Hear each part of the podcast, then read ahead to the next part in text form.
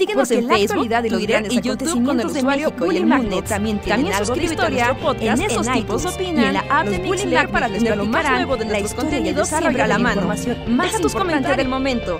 Quédate con nosotros que esto se va a poner de lo más interesante. De hecho, están las dos al mismo tiempo. ya, lo reparé, ya lo reparé, ok. Ok, ok, ok. Perdón, perdón, perdón. Es mi primer día. hola, a todos. Hola, hola, continúa Andrés. Ya, ya entramos. hola, hola a todos y todas. Sean bienvenidos a una noche más del Bully Podcast. Esos tipos opinan con nosotros, los Bully Magnets qué opinan de cosas random, platican con ustedes y los deprimen y alegran en igual proporción. ¿Cómo los trata la noche? Eh, estamos aquí nuevamente con algunos problemillas técnicos. Bueno, más bien, no problemas, sino adaptándonos a técnico. Entonces, no se asusten si vieron el intro y el outro al mismo tiempo. Fue como las dimensiones se unieron. No, no son problemas técnicos, sino más bien es como como cuando aprendes a manejar y vas sobre la marcha, así como es ir sobre la marcha. Ajá. Es como ya, ya te pues, dejaron solo en periférico y es tu primera vez. Ahí tienes que así. Ibas por la lateral y pensabas que todo era bueno, pero ya vas a carriles centrales y algo sale mal. Aquí ha herido alguien. E, eso es lo que estaba pensando. Es como la primera vez que tienes que entrar al carril central y estás en la lateral y todos vienen a todo lo que dan y es como de, ay, Dios mío, pararon. y aquí. Pero muchísimas gracias. Bueno, yo soy Andrés. Gracias por venir eh, y por conectarse una noche más. Hola, yo soy Luis. ¿Cómo los trata el regreso a clases? Hoy, sí, hoy es el regreso a clases, ¿no? Sí. Ajá, hoy es el regreso a clases, ¿no? El caos de la ciudad vuelve una vez más. como todos los años, nosotros ya, ya, ya no tenemos que vivir de una manera tan expresa, ¿no? Como eso de párate a las 7 todos los días y vete a la escuela. ¿no? Pero, pero entendemos las dificultades de eso. Y también para los padres de familia y o tutores, como de, chale, qué joda, qué joda. Uno no entiende eso hasta que ya es adulto y es como, wow, qué joda. Yo, como que toda mi vida escolar o sea, de estudiante hasta la universidad, nunca tuve muchos problemas para levantarme súper temprano, ¿no? Como que lo asumía con mucha facilidad y, o sea, ni siquiera resignación, simplemente como aceptación, ¿no? Como tengo que hacerlo y diario y no me costaba mucho trabajo, pero hoy en día ah, ya es algo que ya no puedo. ya es así como de, no, yo no puedo, o sea, ese ritmo escolar de 7 de las mañanas, 5 días a la semana, es, no, mejor me mato. Sí, eh, pero... Ok. Es como, puedo hacerlo dos, tres veces a la semana tal vez, pero ya sí, de lunes a viernes, eh, me quiero morir. Es complicado, ¿no? Es que es uno donde se da cuenta que cuando es más joven, cuando uno es veinteañero o menos, tienes una fuerza sobrehumana. sí, sí. Sí, cuando eres niño tienes toda la energía del mundo para hacerlo. Pero, o sea, cuando, cuando estabas dando clases, ¿no, ¿no te tocaba así como del otro lado, justo? O sea, levantarte igual de temprano para dar clases, cinco días a la semana. Pues la, o sea, porque siempre he dado, pero por ejemplo, ya que empecé a dar clases, casi siempre han sido clases un poco a horas menos brutales, ¿no? Como a las 12 del día, 11 del día, ahí pues está súper cómodo. La única vez que me volvió a tocar fue cuando trabajé en prepa, que sí me tenía que levantar, pero nada más eran máximo dos días a la semana. Ya. O sea, ya, ya, no lo volví a hacer nunca de lunes a viernes. Pero hay gente que lo hace hasta como, como fines de semana y así, ¿no? Y hasta tienen como horarios volteados y así. Yo nunca había pensado como, por ejemplo, los pobres panaderos tienen que vivir en las noches, ¿no? Realmente su, trabajo es nocturno. Sí. Sí, sí, pues tienen que levantarse como en la madrugada para preparar el pan. Y más bien será, serán a dormir como en la tarde, ¿no? Cuando. O sea, no, no sé exactamente cómo es el ciclo de sueño de un panadero. Pero pues los pan. O sea, el panadero cuando se abren las panaderías a las 8 de la mañana, el pan ya tiene que estar. Sí, eh, prácticamente está terminando a esa hora, ¿no? Ajá. Para que aparte esté calientito y todo. Sí, sí, sí, Entonces su trabajo es justo, pues supongo que como a partir de las 4 de la mañana y en algún momento dormirá más bien a mediodía. ¿Conocen panaderos, chat? ¿Los panaderos son vampiros? ¿Los panaderos son vampiros? Podría ser, ¿eh? Sí, ¿no? Son seres de la noche incuestionables y eternos. Y una vez que ves un panadero es difícil que dejes de verlo. Ya, son como seres omnipresentes. Aunque también luego hay panaderos con un torno más normal, ¿no? Porque ya en el mundo globalizado y capitalista que nunca para, o sea, el, pan no solamente está en la mañana y ya, sino hay nuevas tandas de pan a lo largo del, del día. O sea, pero digamos como a nivel Walmart y como comercial, pero esos ya no son hechos por máquinas también. o sea, sí, pero, o sea, pero hay panaderos supervisores, ¿no? bueno, sí. Y también de tu capacidad de maquinaria, porque pues no es lo mismo tener como todos los instrumentos que tienen en un centro comercial a ser Don Cuco, el panadero que nada más tiene su batidora gigante y pues lo demás es a manita. Sí, también. Sí, sí, sí, ahí la, las mieles de la industrialización de los alimentos. Mira, y si hay gente que conoce panaderos aquí, Karen Paulín dice, mi amiga con familia panadera, sacan la primera tanda de pan como a las 7 de la mañana. Y luego dice José Castillo, yo tengo un conocido panadero y duerme de las como duerme a partir de las 10 o las 11 de la mañana, o sea, esa es su hora de sueño cuando empieza. Son vampiros. Pues sí, son vampiros. Pues es como todo el catálogo de las de los antojitos mañaneros, ¿no? Todo el que se dedique a eso tiene que sacrificarse. O sea, sí, se vuelve vampiro. Ajá. Sí, como sí, no vuelven a ver el sol. Sí, ¿no? Don Tamales o Doña Tamales también, pues, es un trabajo de la madrugada, ¿eh? ¿no? Y es como...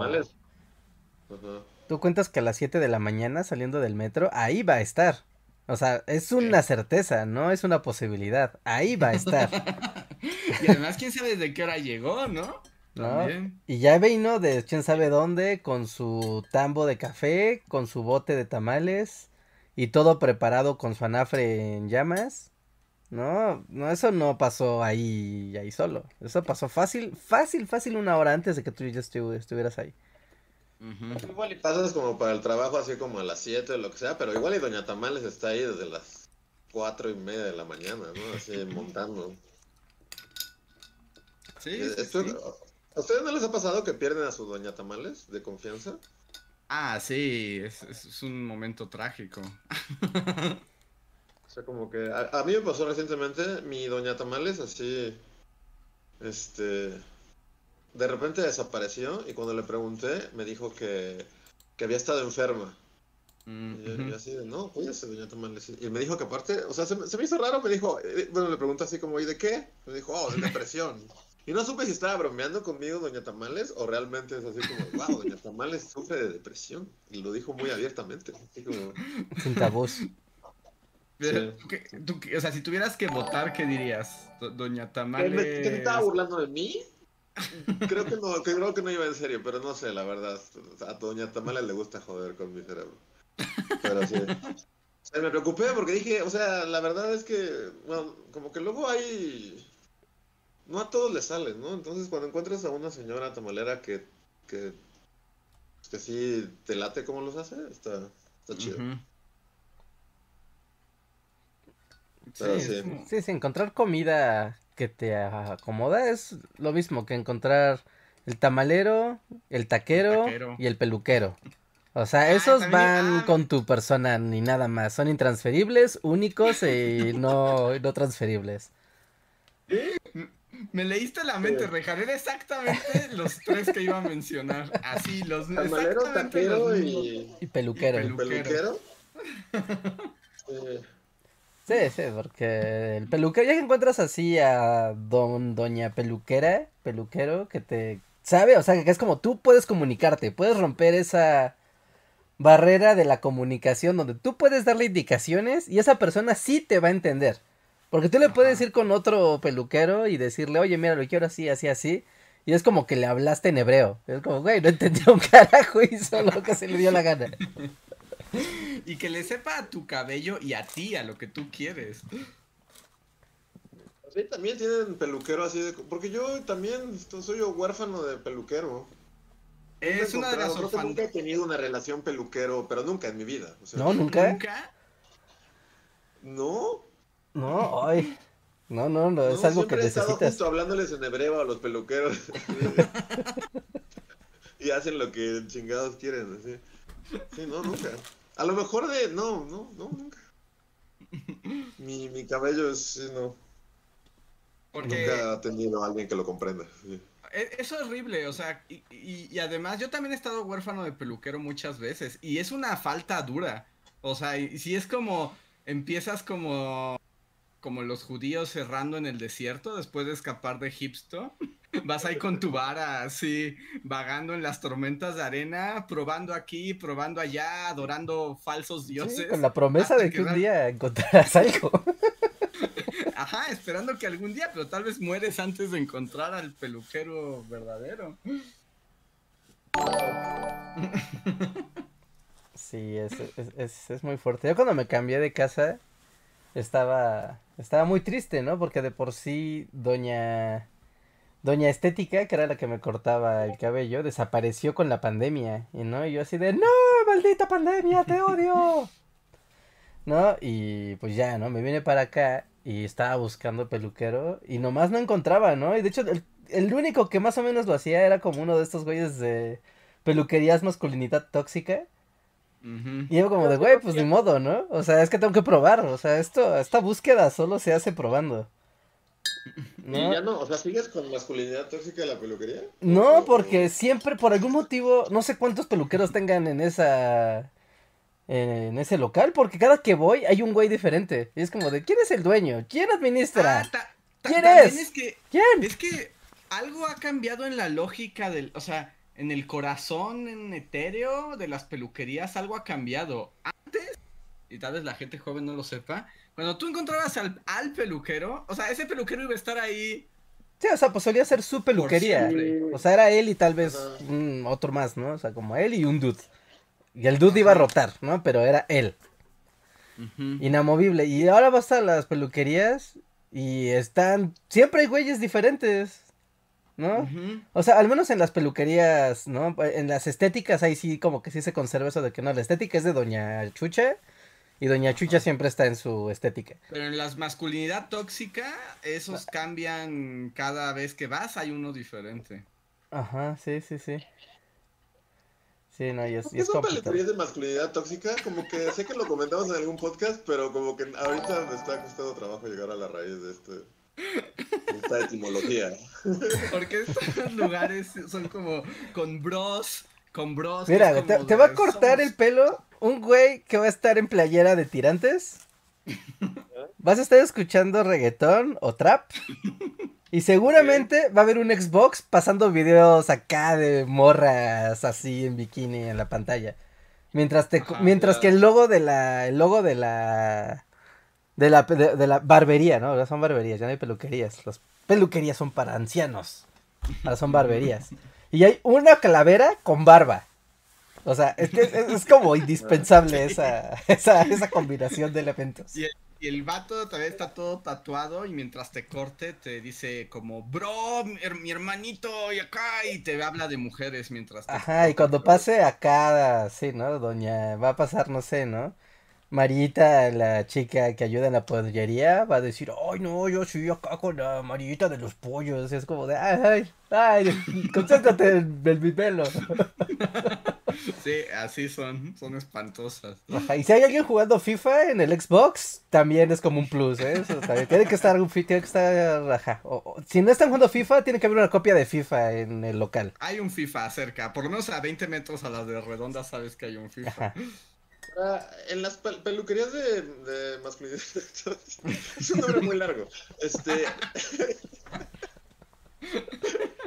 ¿Te dan bebidas, Reinhardt? O sea, son como así de que si quieres te, dan así un whisky en las rocas. En algunas, en algunas a veces hay, hay, hay bebida. es parte de la esencia, pero depende el nivel, ¿no? Sí. O sea, depende el nivel. Las muy, muy de a tiro, pues no te ofrecen nada. Pero como el deber ser de la peluquería de masculinidad tóxica, por lo menos hay cervezas. Ya. Porque con Reinhardt fui a. Creo que tú no fuiste con nosotros, ¿no? Pero, Reinhardt, ¿te acuerdas de la peluquería más. Bueno, es la peluquería más nice en la que yo he estado en mi vida? ¿Donde te dan de. ¿Donde sales borracho de la peluquería? Ajá, exacto. Y ahí te daban mucho. Bueno, te daban de beber, ¿no? O sea, era parte del encanto. Ajá, sí, sí, sí, sí. Sí, yo creo que también es como la peluquería más cara en la que he estado nunca. Y es como, siéntese, tome whisky. Pero aún así te tocaban así Vivaldi, ¿no? Mientras ponían una toallita caliente en los ojos y te alcoholizaban con whisky fino. ¿Sabes qué era como de estas? Híjole, es que estas es como fuera de época. Como estas peluquerías, pero como de caballeros. Ya sabes, de los que se quitan la camisa para retarse a un duelo y pelear así. pero estos no son de barba, sino como que se afinan el bigote. Haz de cuenta. Y entonces se sirve whisky. O sea, es como, güey, no llega con la cerveza. Güey, ya con whisky. Y es como, ¿quiere whisky mientras le cortan el cabello? Y es como de. Bueno, ¿quiere otro whisky mientras lo rasuramos con una navaja? Todo aquí es con navaja porque todo es muy masculino. Y aparte la tallan como en una. como en un cinturón, ¿no? Ajá, sí, el de. Podría llegar Box Bunny en cualquier momento. es lo que se espera. Sí, esa fue la, la, peluquería más exorbitantemente cara en la que jamás he estado. Sí, sí, sí. Aunque ahora son muy caras en general, ¿no? También. De hecho, las de masculinidad tóxica también pueden ser muy caras.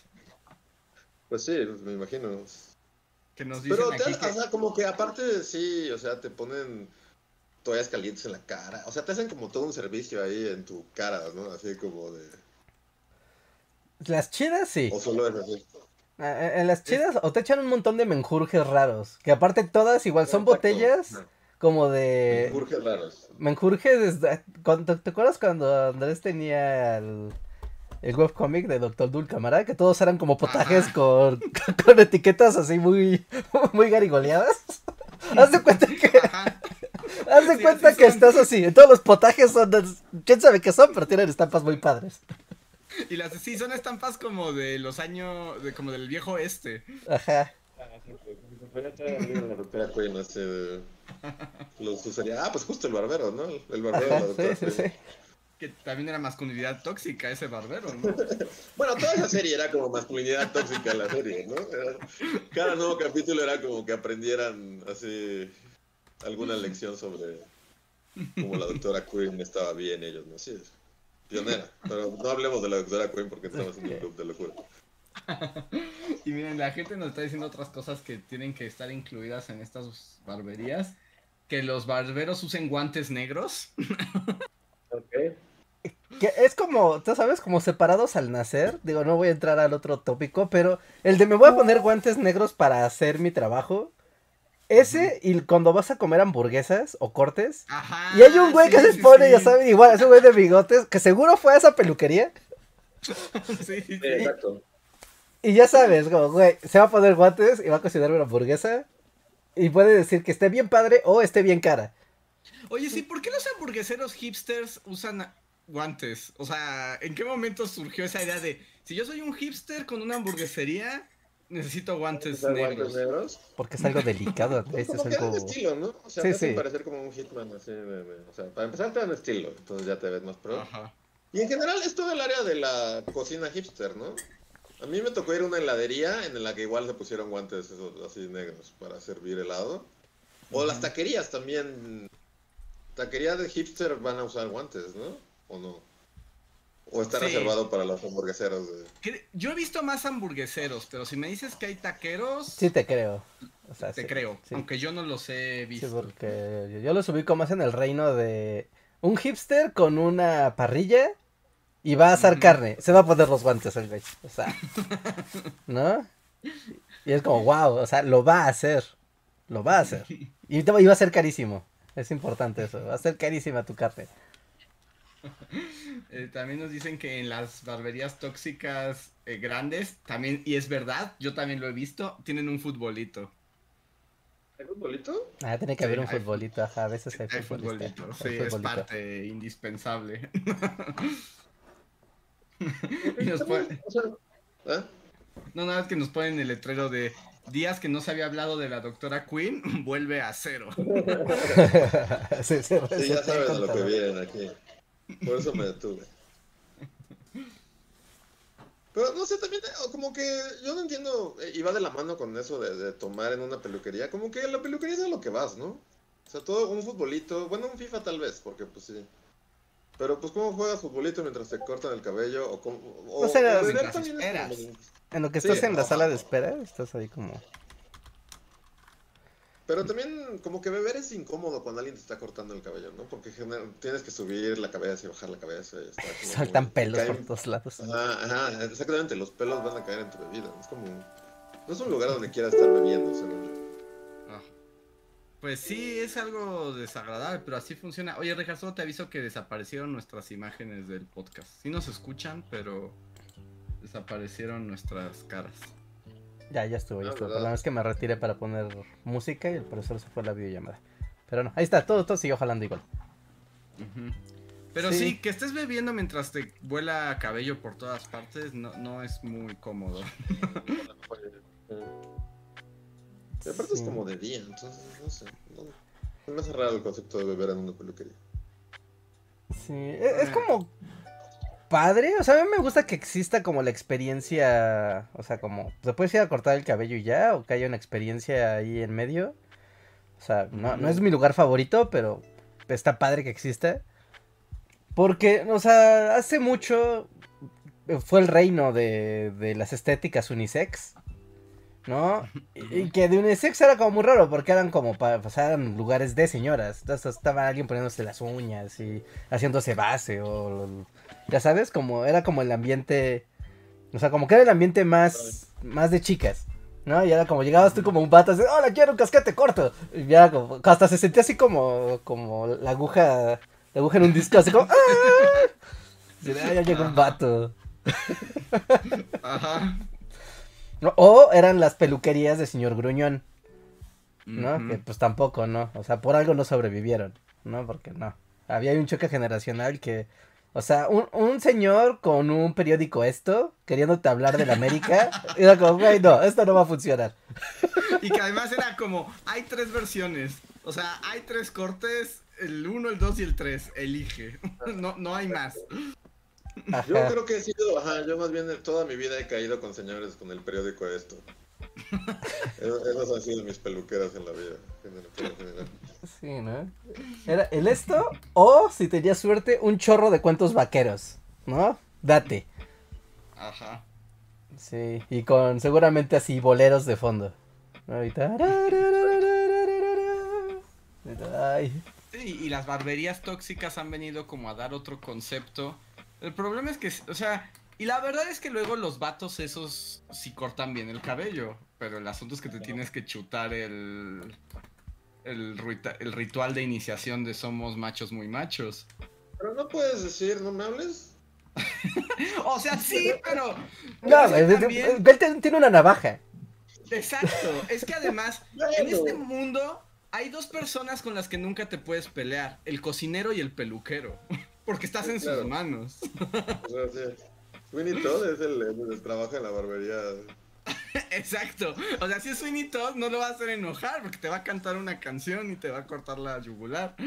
Sí, a lo mejor le sigues el juego y es como, bueno, ¿no? Va a ser mi. Mi momento de, de, de sacar. Sacar al hombre.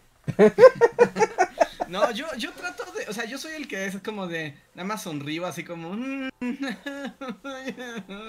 Es que, si hay una manera de neta sentirse fuera de lugar, es en esas situaciones. O sea, porque es que si está todo el mood, así está el trap sonando, está así Bad Bunny y todo, digo, wow, el Bad Bunny, ¿no? Y está acá rápido y furioso en la tele al mismo tiempo, y está pasando acá las chicas de la colonia y estos güeyes de Sí, mientras se están cortando y tú dices, ay, Dios mío, me siento tan fuera de lugar. Ajá. Y te tienes que callar, sentar ahí, cerrar la bocota y aguantar vara, porque, o sea, ¿qué haces? Platicar, ¿no? A veces platicar ayuda. Yo no puedo platicar, en, en esas en particular no. hay unas menos tóxicas, o sea, como con peluqueros más normales que te preguntan como, ¿y tú a qué te dedicas? O, Ajá, sí, o sea, porque hablan luego nunca sabes. O cosas así, o sea, así está bien, pero en las, las más tóxicas de masculinidad a la que he ido, esa sí es como de... Ah, voy a tener que aguantar.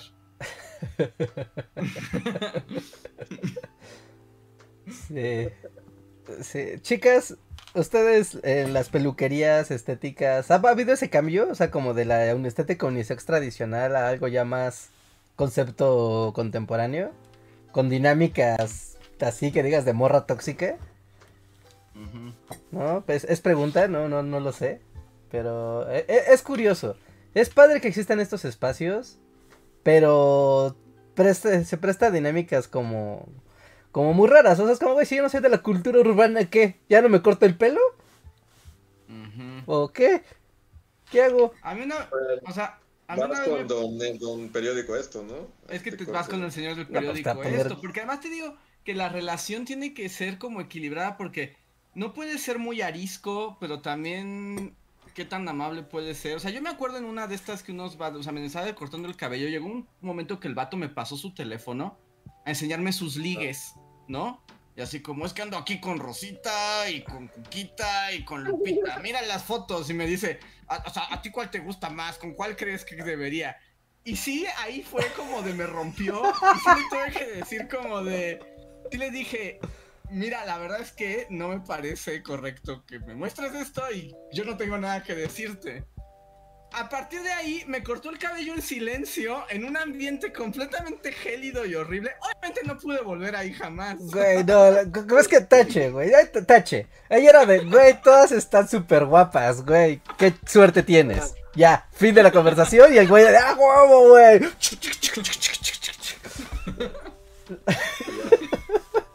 O sea, pero no, no pude, Richard. Era así como, esto está horrible, ¿por qué me está enseñando estas imágenes? ¿Por qué tiene, por qué tiene una, por qué tiene una navaja? Por eso. Tiene tijeras, navaja y alcohol. Además, para arrojártelo cuando te roce así el cuello con la navaja. Y... Exacto, o sea, traté de ser muy amable, pero sí le dijo así como, pues no tengo nada que decirte, dude. O sea, no me enseñes las fotos que te mandan, las nudes que te mandan tus morras. Es así como, no lo hagas.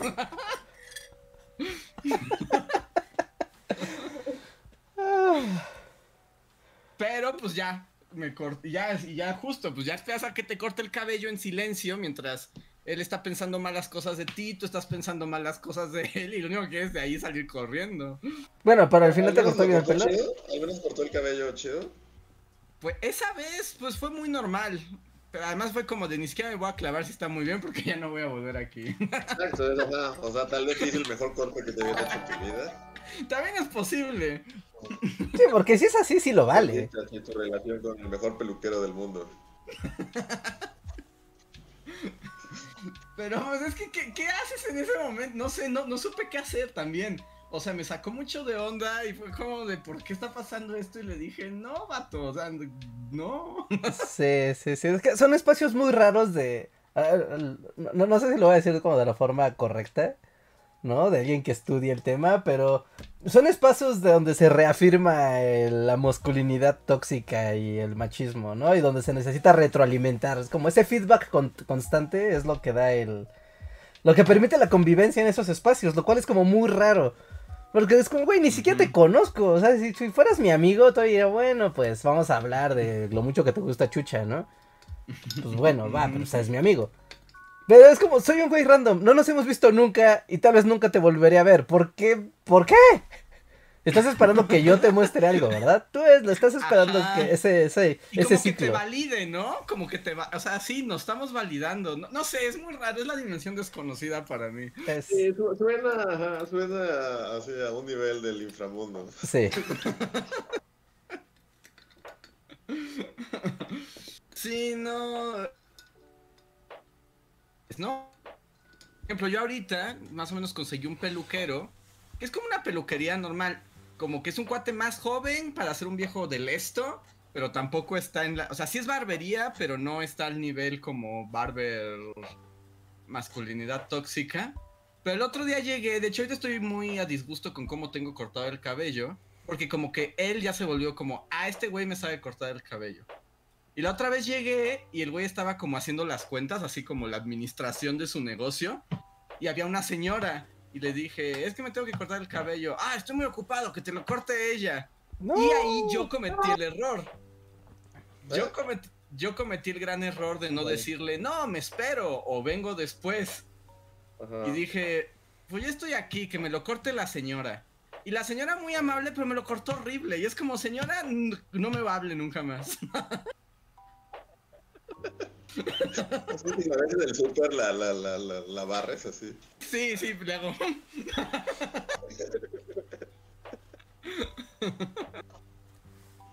Es que sí, es todo, bueno, ajá, como ya que el tema es peluquería, así, para mí sí es toda una pesadilla social ir a la peluquería. Porque justo esas situaciones sí se dan, ¿no? De que te asignen con cualquier, así de, ah, estoy ocupado, y córdatelo con alguien más, y luego como le dices que no a la señora ahí, pero por no decirle que no, te arruina así la cabeza durante meses, es, complicado. Pero yo digo que en tu corazón perdones a la señora peluquera. no la va a perdonar, porque también, o sea...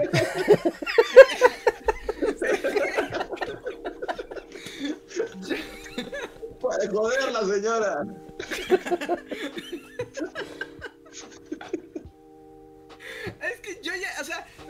llegué a un momento de mi vida en que ya el tiempo que mi cabello va a durar sobre mi cabeza es limitado. O sea, ya, ya, ya se está yendo.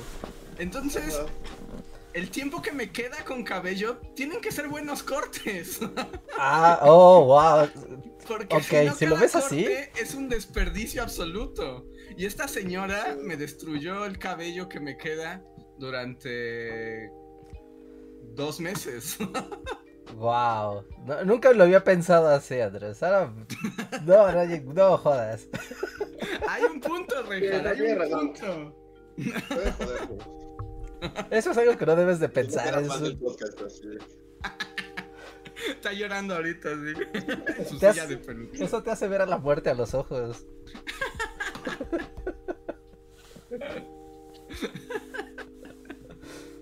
Pero bueno, entiendo, ¿no? Entiendo, entiendo, entiendo. Sí, sí, ya no puede, uno no puede, pero las más... Y luego los vatos tóxicos luego sí te cortan bien el cabello, o sea, sí saben qué hacer con tu cabello.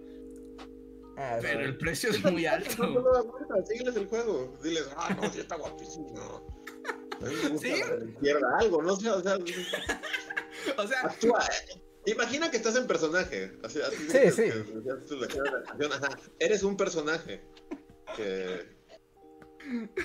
Sí, pero me ven así entrando así como de ¿qué hubo papá? A ver a las pollitas, me ven así entrando en una peluquería. el papel de que tú sabes que estás actuando. Imagínate que estás en una obra de teatro y ese es tu papel. Sí, sí. Andrés el Paps. Hasta te pueden disfrazar así como, como personaje, no sé. Llevo una playera sin mangas así con motivos de dragones. Andy el Paps.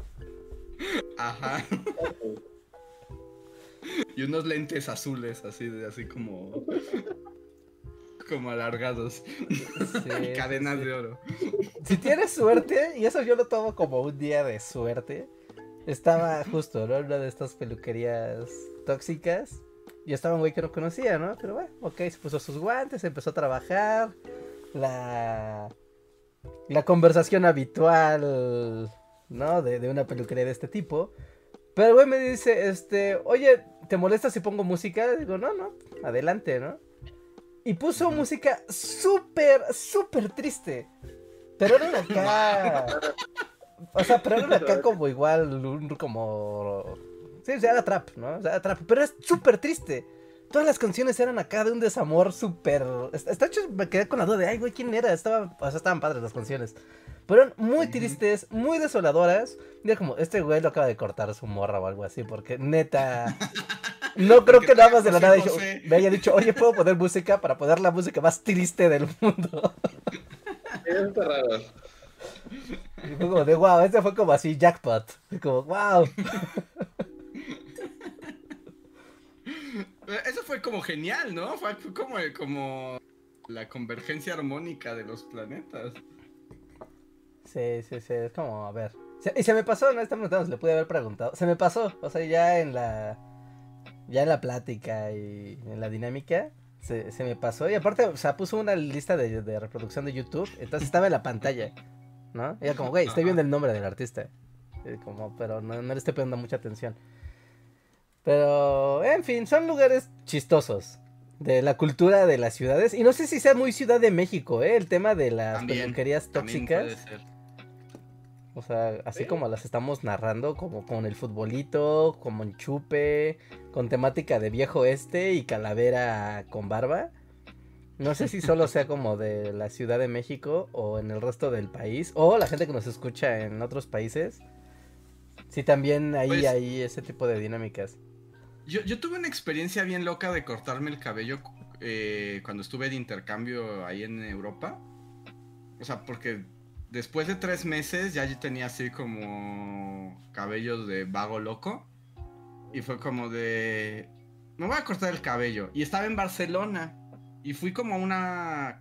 Ni siquiera sé si ahí sean peluquerías estéticas. O sea, no sé cuál es, es la denominación adecuada. Pero como que estuve buscando dónde cortas el cabello, ¿no? Y dije, ah, mira, esta se ve interesante. Y fui, pues a ciegas, ¿no? Pues, o sea, pues yo ahí no conocía nada. Y la verdad es que creo que es el mejor corte de cabello que me han hecho en mi vida. Pero fue un proceso como espacial. Porque. O sea, llegué y lo primero, bueno, fue con una chica y lo primero que me hizo es me untó el cabello con un montón de pociones.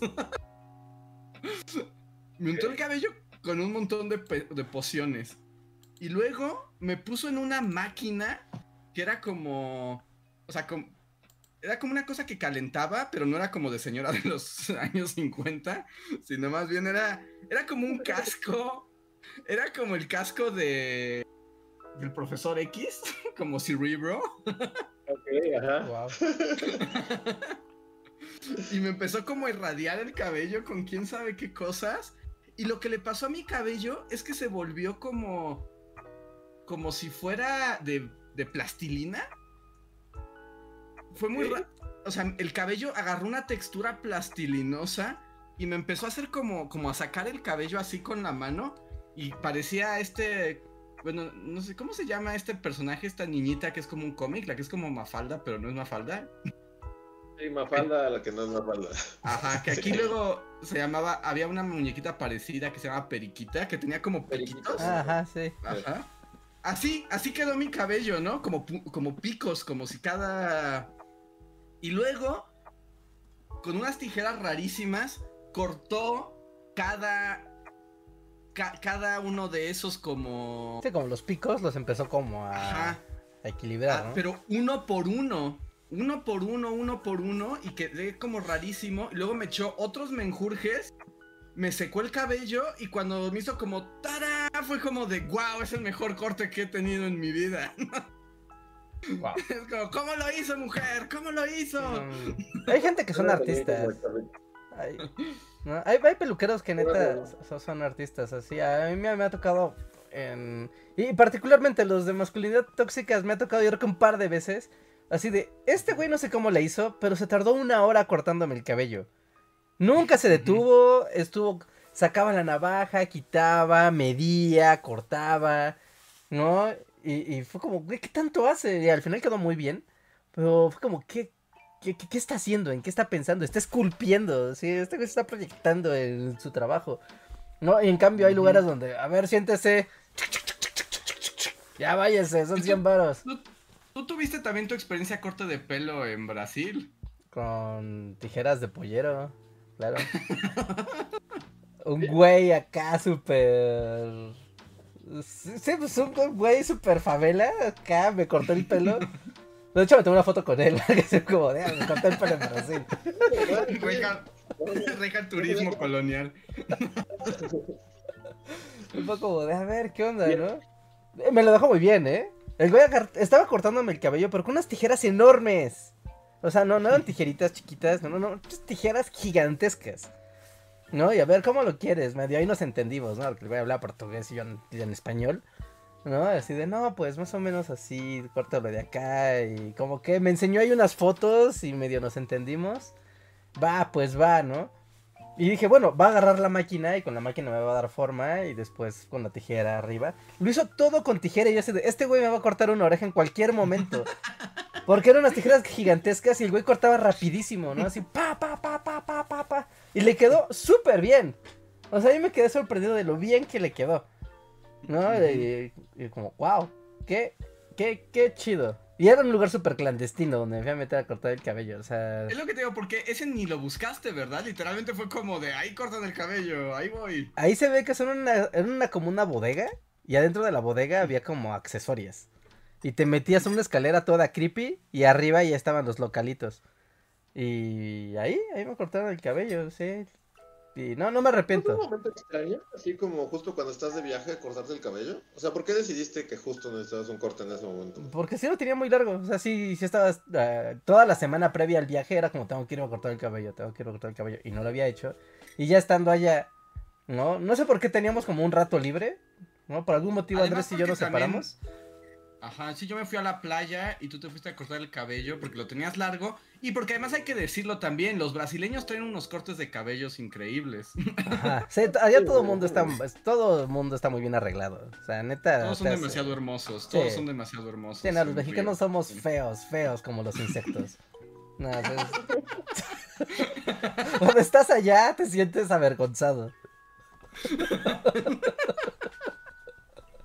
O sea, es que sí son muy hermosos todos allá, la verdad. es que allá vas, vas a la calle, vas a, estás en la, estás caminando por la vida y ves a una persona como de 60 años y acá, ¿no? Mamadísima, con los brazos marcados y caminando así con porte, ¿no? Y es como, ¿cómo? Este señor tiene mejor cuerpo que yo y tiene 40 años más. No, y todo el mundo se cuida mucho, ¿no? uno de esos clichés que en realidad no son ciertos. Yo, yo, o sea, que los brasileños así como... Pues, o sea, sí, realmente sí, sí, son... Todos sí, o sea, no sé si en todo Brasil, pero en Río de Janeiro la gente es muy hermosa. Sí, en Río sí. Sí, son muy hermosos. Sí, en Río sí, la gente sí cuida mucho su apariencia física. Pero neta no es de, bueno, ya están grandes ya y se dejan ir, no. O sea, llega luego, luego la parvada de mexicanos ahí, de los youtubers y todos con nuestra pancita mexicana. Y, veías acá a la banda brasileña, pues, güey, las panzas no existen. No existen. No, en Río las panzas no existen. No existen. Así de sencillo, no existen. Entonces sí te sientes raro. Es como, ¿por qué yo tengo panza y los demás no? en tus refrescos o algo así. ¿No? Ahí sale el comercial este de las botargas, de... ese comercial horrible del comercio de pura, del gobierno de pura vitamina. No debiste de haber comido esas galletas, Reinhardt.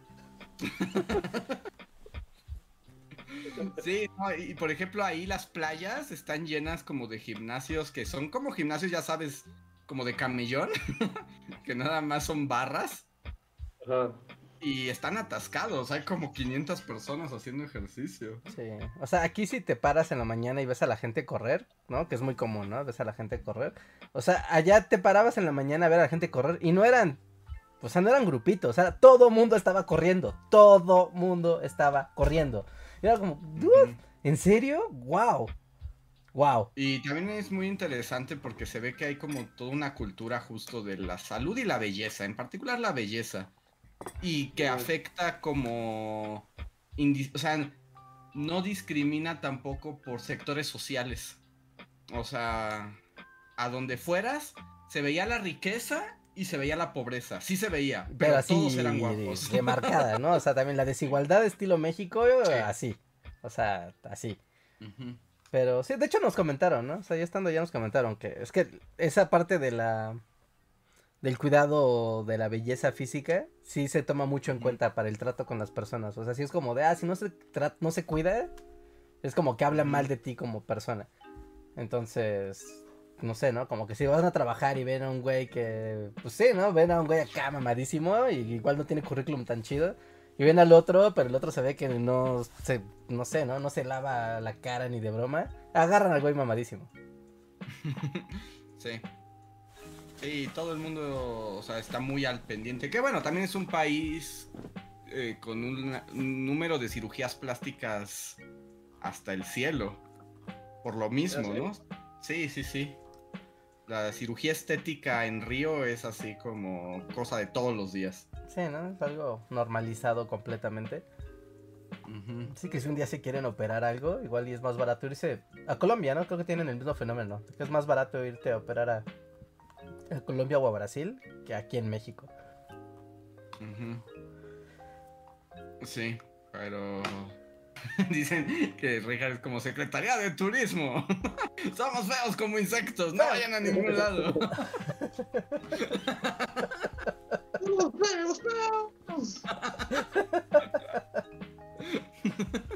No, no, no, no. Eso, esa gastronomía mexicana grasosa tiene su precio. Ahí es donde ves, donde, donde los tacos, las carnitas, los tamales se van? cobran, cobran factura. Sí, pero ellos no tienen taquitos, Richard. Ellos no fríen. No deben tener un equivalente como brochetas, ¿qué es, ¿qué es lo que comen ellos? Tienen carne muy sabrosa. Y tiene. ¿Tú te acuerdas, Reja? Yo he estado como. Llevo meses tratando de recordar cómo se llamaba.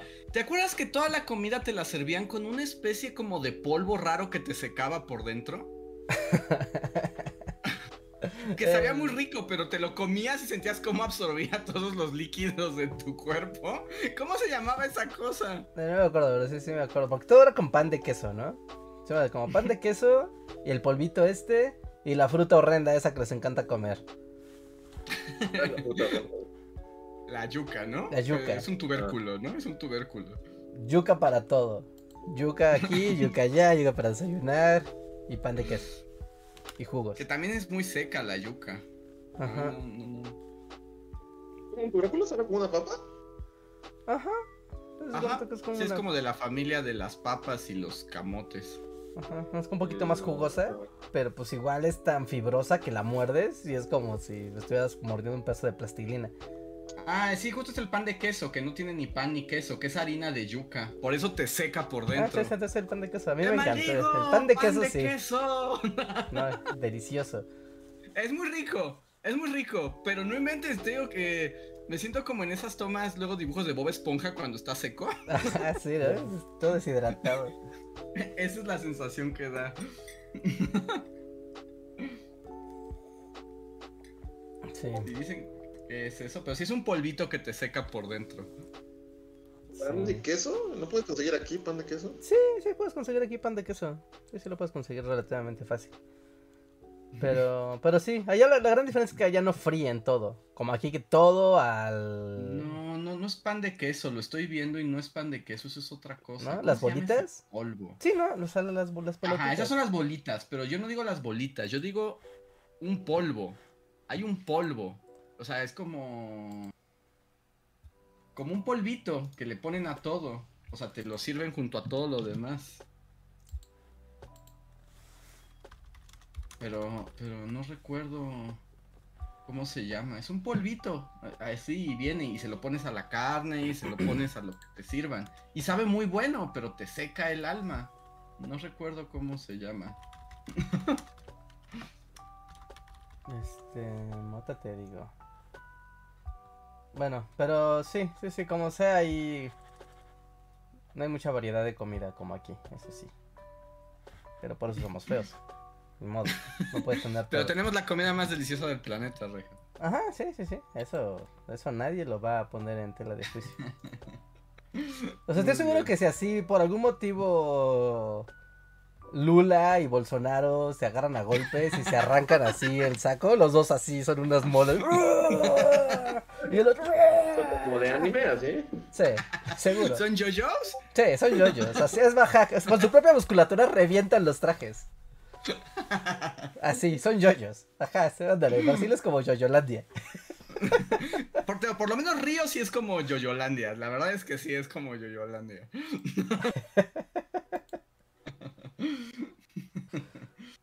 a ver. Pues eh, voy a aprovechar también ya esta pausa y estos extraños caminos del podcast para agradecerle a toda la gente que está aquí y recordarles que si les gusta lo que hacemos aquí en el podcast y en el canal de Bully Magnets y quieren apoyarnos, hay varias maneras de hacerlo.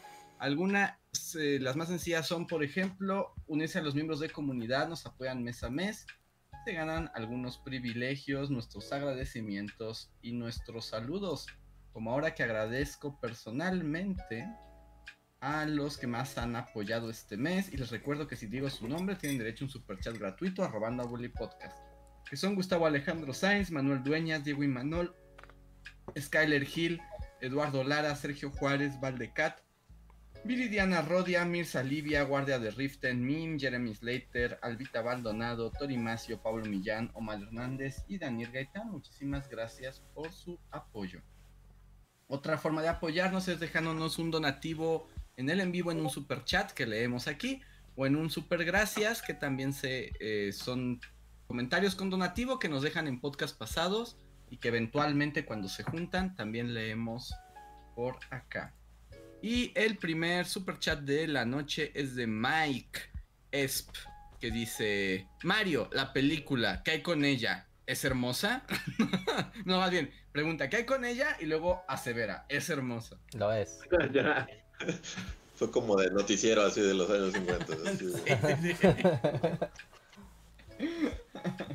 lo es, lo es. Pues, pues solo la ha visto Reinhardt y nosotros lo que estábamos diciendo es que ya es la Mariomanía. No manches, no le ido a ver todavía. Dudes, dudes, ¿por qué no? What? Pues, es que, es que es que había japonesadas en el cine, Rejas, me distraje. No, no, eso ya es de esta semana, ¿no? Eso ya pasó, eso pasó ayer, antier, o sea, eso es nuevo. No, no, no, no, no. No, Niña Portales, no, no, no, Mario ya estaba ahí. No sé, no sé, Rejas, no he ido aún. bueno, está bien padre Mario Bros. No, que si la veo la veré en, Cuevana cuando. Pero es que dicen que no va a estar porque Nintendo este persigue la piratería a toda costa. Es, es poco probable que esté. O sea, sé que ya hay torrents. He visto gente que está viendo torrents, pero yo no los he buscado ni nada. Ajá. Sí, yo también, o sea, el otro día por algún motivo vi una historia de un amigo y la estaba viendo en su casa. Y fue como de un momento. Entonces no. No, no dudo que ya exista. Te voy a acusar con Nintendo. Te voy a matar. Voy a llamar al señor Nintendo, maldito. No, o sea, lo cual quiere decir que sí hay manera de verla por ahí. Entonces, seguro, seguro ya está. Es tan popular esa película que seguro en algún torrent o por ahí sí ya debe de estar. Pues ya, o sea, es como un hecho que, va a haber secuelas y así, ¿no? O sea, más bien como que empieza la era así de los videojuegos en el cine. Pero ¿qué otra cosa pueden? O sea, van a... Van a sacar como Yoshi la película o... No sé. Pues ah, bueno, de hecho ya, existe Sonic, ¿no? Entonces... ¿Qué otras cosas? ¿Zelda? todo el mundo dice, siempre dice Zelda. No sé nada de videojuegos, entonces... Zelda, ¿no? Zelda, pero está difícil adaptar un Zelda, ¿no? Sí, sí me suena como un gran reto. Sí, suena un reto que tal vez en el cine sería como no tan divertido. Como esas, de esas cosas que funcionan muy bien como experiencia interactiva, pero tal vez como experiencia pasiva, ¿no? ¿No? Porque aparte Mario, pues es como. O sea, todo el mundo sabe que es Mario. Ahí sí, pero Zelda es como Zelda, claro, el monito ese. Él no es Zelda, Zelda es la princesa. ¿No? Entonces ahí ya empezamos mal. Pero yo creo que Igual del universo de Nintendo, igual y tardó un rato en aparecer algo. Pero los demás estudios y cosas así, yo creo que después de Sonic, después de Last of Us y después de Mario, yo creo que sí va a haber como muchos estudios que van a querer. Yo, ¿saben qué querría? Y creo que sería muy buena adaptación, muy fácil de adaptar, creo. Red Dead Redemption. Vaqueros Ah, sea, Red Dead Redemption sería una gran historia para el cine o una serie. La verdad tiene todo. O sea, va a ser una serie, ¿no? En un par de años la van a anunciar así como... En HBO, así. En HBO, ajá, justo. Sí, en HBO va a salir acá... ¿Cómo se llama? Joe Marston. Pedro Pascal. Jack Marston. Jack Marston, ajá, John Pedro Ma- Pascal. John, John, John Marston. Ajá, Pedro Pascal es John Marston. También podría ser Pedro Pascal, ¿eh? Ahorita pensándolo. Sí, Pedro Pascal va a ser. Sí, ya, ya pasó. O sea, Ya. los siguientes meses lo van a anunciar. Así. O sea, esa se presta muy bien. Tal vez algo que no se presta, que no sea tan popular, pero que creo que también se presta bien, sería eh, Mass Effect. Así como algo de ciencia ficción y mira, Está difícil, ¿no? Está también muy ambicioso. viene una amenaza a, a comerse a los humanos, la peli. Ah, no sé. A mí, ¿sabes qué me gustaría? Yo, no, no va a pasar. O sea, me gustaría como una adaptación a cine de Metal Gear 1. Pero que Kojima no participe, porque le va a meter más Kojimadas. O sea, que, que solo tomen el juego y alguien más lo adapte bien. Pero que Kojima ya no le meta mano, porque seguro le va a meter otras cosas que nadie quiere ver. Keanu Reeves como Solid Snake.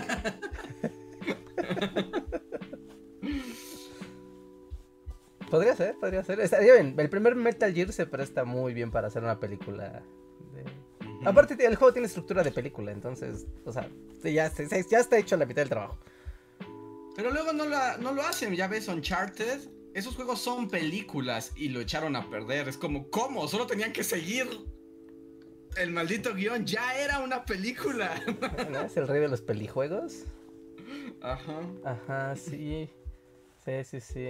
Bioshock, ajá, Bioshock yo creo que podría ser una buena... Una serie, Mm, pero en vez de que sea como los juegos, o sea, como ya sabes, el de este sub- hombre submarino que va matando cosas, no eso, sino como todo lo que te van contando de cómo era la ciudad de Rapture y cómo se creó Rapture y cómo se vivía la vida en la retorcida Rapture, yo creo que eso sería una gran serie. ujú. Es, Sí, yo Bioshock es buzo, buzo con casco. Buzo con Ajá, niñitas. y niñitas psíquicas. Ah, ok. Sí. Ese estaría bien padre. Sí, yo también creo que estaría padre. Y de, de las de Nintendo sí están, yo sí es cierto, están algo difíciles. A menos de que hagan cosas como Mario con las más infantiles y como más ligeras, ¿no? Como que hagan una aventura de Kirby. Eh, Ajá, sí, sí, Kirby, Kirby the Movie, ah, Yoshi, ¿no? Yoshi Island, me imaginas, eso es- funcionaría. No, eso podría funcionar padre. Igual, una película, no sé, pero tiene mucho lore interesante, aunque sí está muy under para el gran público. Fire Emblem, la película, Ujú. ¿no? Y ya sabes, como todos somos Pero es muy japonesada, ¿no? Pero eso es como lo más Eso más bien sería un anime. Ajá, ese, ajá, y aparte ese tendría que ser en anime. Sí, no podría ser una película, porque las cosas que pasan en Fire Emblem son de anime. Sí, sí, sí, sí, sí, sí, son monas chinas así al 200%. Son- Sí, son monas chinas. Creo que no sé si Hollywood está listo para, para ello. Sí, yo, yo, yo no sé, yo creo que acá atrás me va a ver con asco y desprecio. Pero yo sí mandaría a hacer Gears of War la película. Guácala, pero sí lo veo pasando. O sea, guácala, pero sí. ¡Estamos mamadísimos! ¡Ah, Dominic! Sí, somos gringos musculosos que le disparan a cosas. Sería como rápido y furioso. Sería el equivalente rápido y furioso. Es que, ¿sabes cómo? sí lo es- veo pasando. como esta estructura de películas que luego son muy emocionantes, como de ir, sembrar la bomba y después escapar de la bomba. O sea, es eso, es como, es esto, métanse a la guarida de las lombrices estas, métanla y corran, huyan por su vida. Y va a haber caídas, va a haber muertos, va a haber drama, eh, va a haber reencuentros y todo en la aventura contra los super, super gusanos. Pues mira, dice la gente aquí que ya está en proceso, ¿eh? ¿Qué? Que una película de Gears of War ya está en proceso. Ah, mira. Y Israel tiene razón, sería una película para barbería tóxica, 100%. Sí, claro, por supuesto. 100%. Yo me acuerdo cuando jugué el primer Gears of War con Reinhardt, porque era como cooperativo y nos juntamos a jugar. Y yo me acuerdo que mi reacción era como, Reinhardt, me estoy divirtiendo mucho contigo. El juego está bueno, pero detesto cada segundo a estos personajes. Los personajes son súper así de, ay, ay, no, me siento tan fuera de lugar controlándolos a ustedes. es como si controlaras a un montón de jugadores de fútbol americano, Luis. Y todos gritan de, ¡Oh! ¡Vamos a avanzar a matar a los gusanos! ¡Oh! Y, así. Y, y entonces como, güey, pues sí, vamos a avanzar tranquilos, ¿no? Con calma. no es necesario hacer tanto drama. No, esto es dramático porque somos grandes musculosos pero con sentimientos. No tienen sentimientos. Además tienen esta de masculinidad tóxica también de que entre ellos todo el tiempo se están molestando y se están agrediendo. Ah, ah es que no jugaste el 2, ¿verdad? Es que no, no jugaste el 2. En el 2 tienen sentimientos.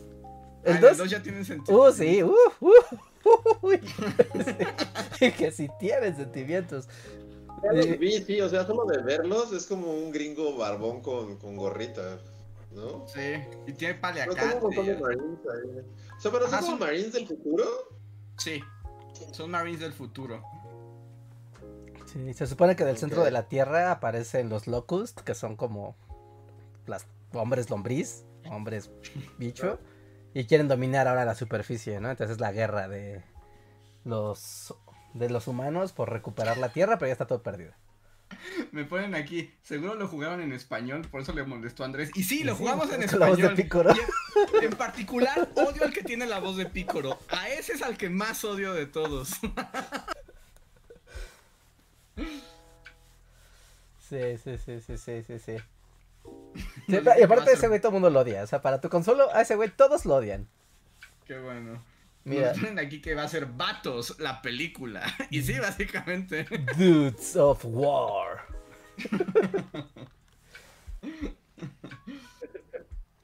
Pero pues sí.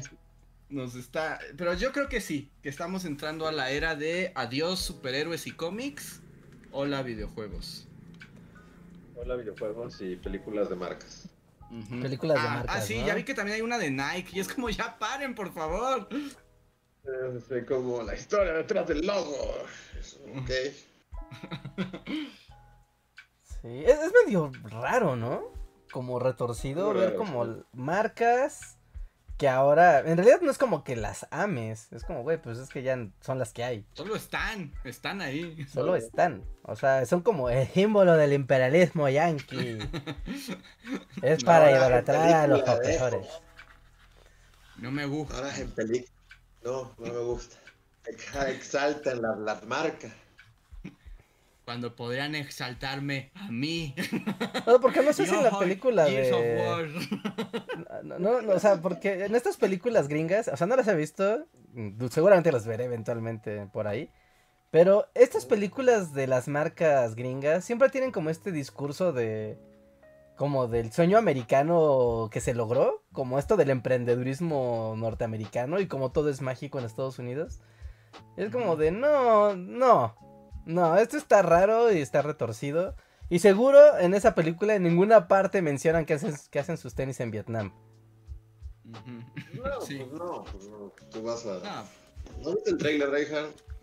Así como la música de Matt Jordan y todo eso. Es Matt Damon, ¿no? Sí, es Matt Damon. Sí, no es Matt Damon, en los ochentas. Y tratando de convencer a Michael Jordan de que firme con sus tenis feos. ¿Ya salió esa? ¿O todavía no? Creo que no. Sí, sí, esa ya salió. La de Air ya salió. De hecho, creo que ahorita la puedes encontrar en. en no sé en qué, si sea en plataformas o en cine.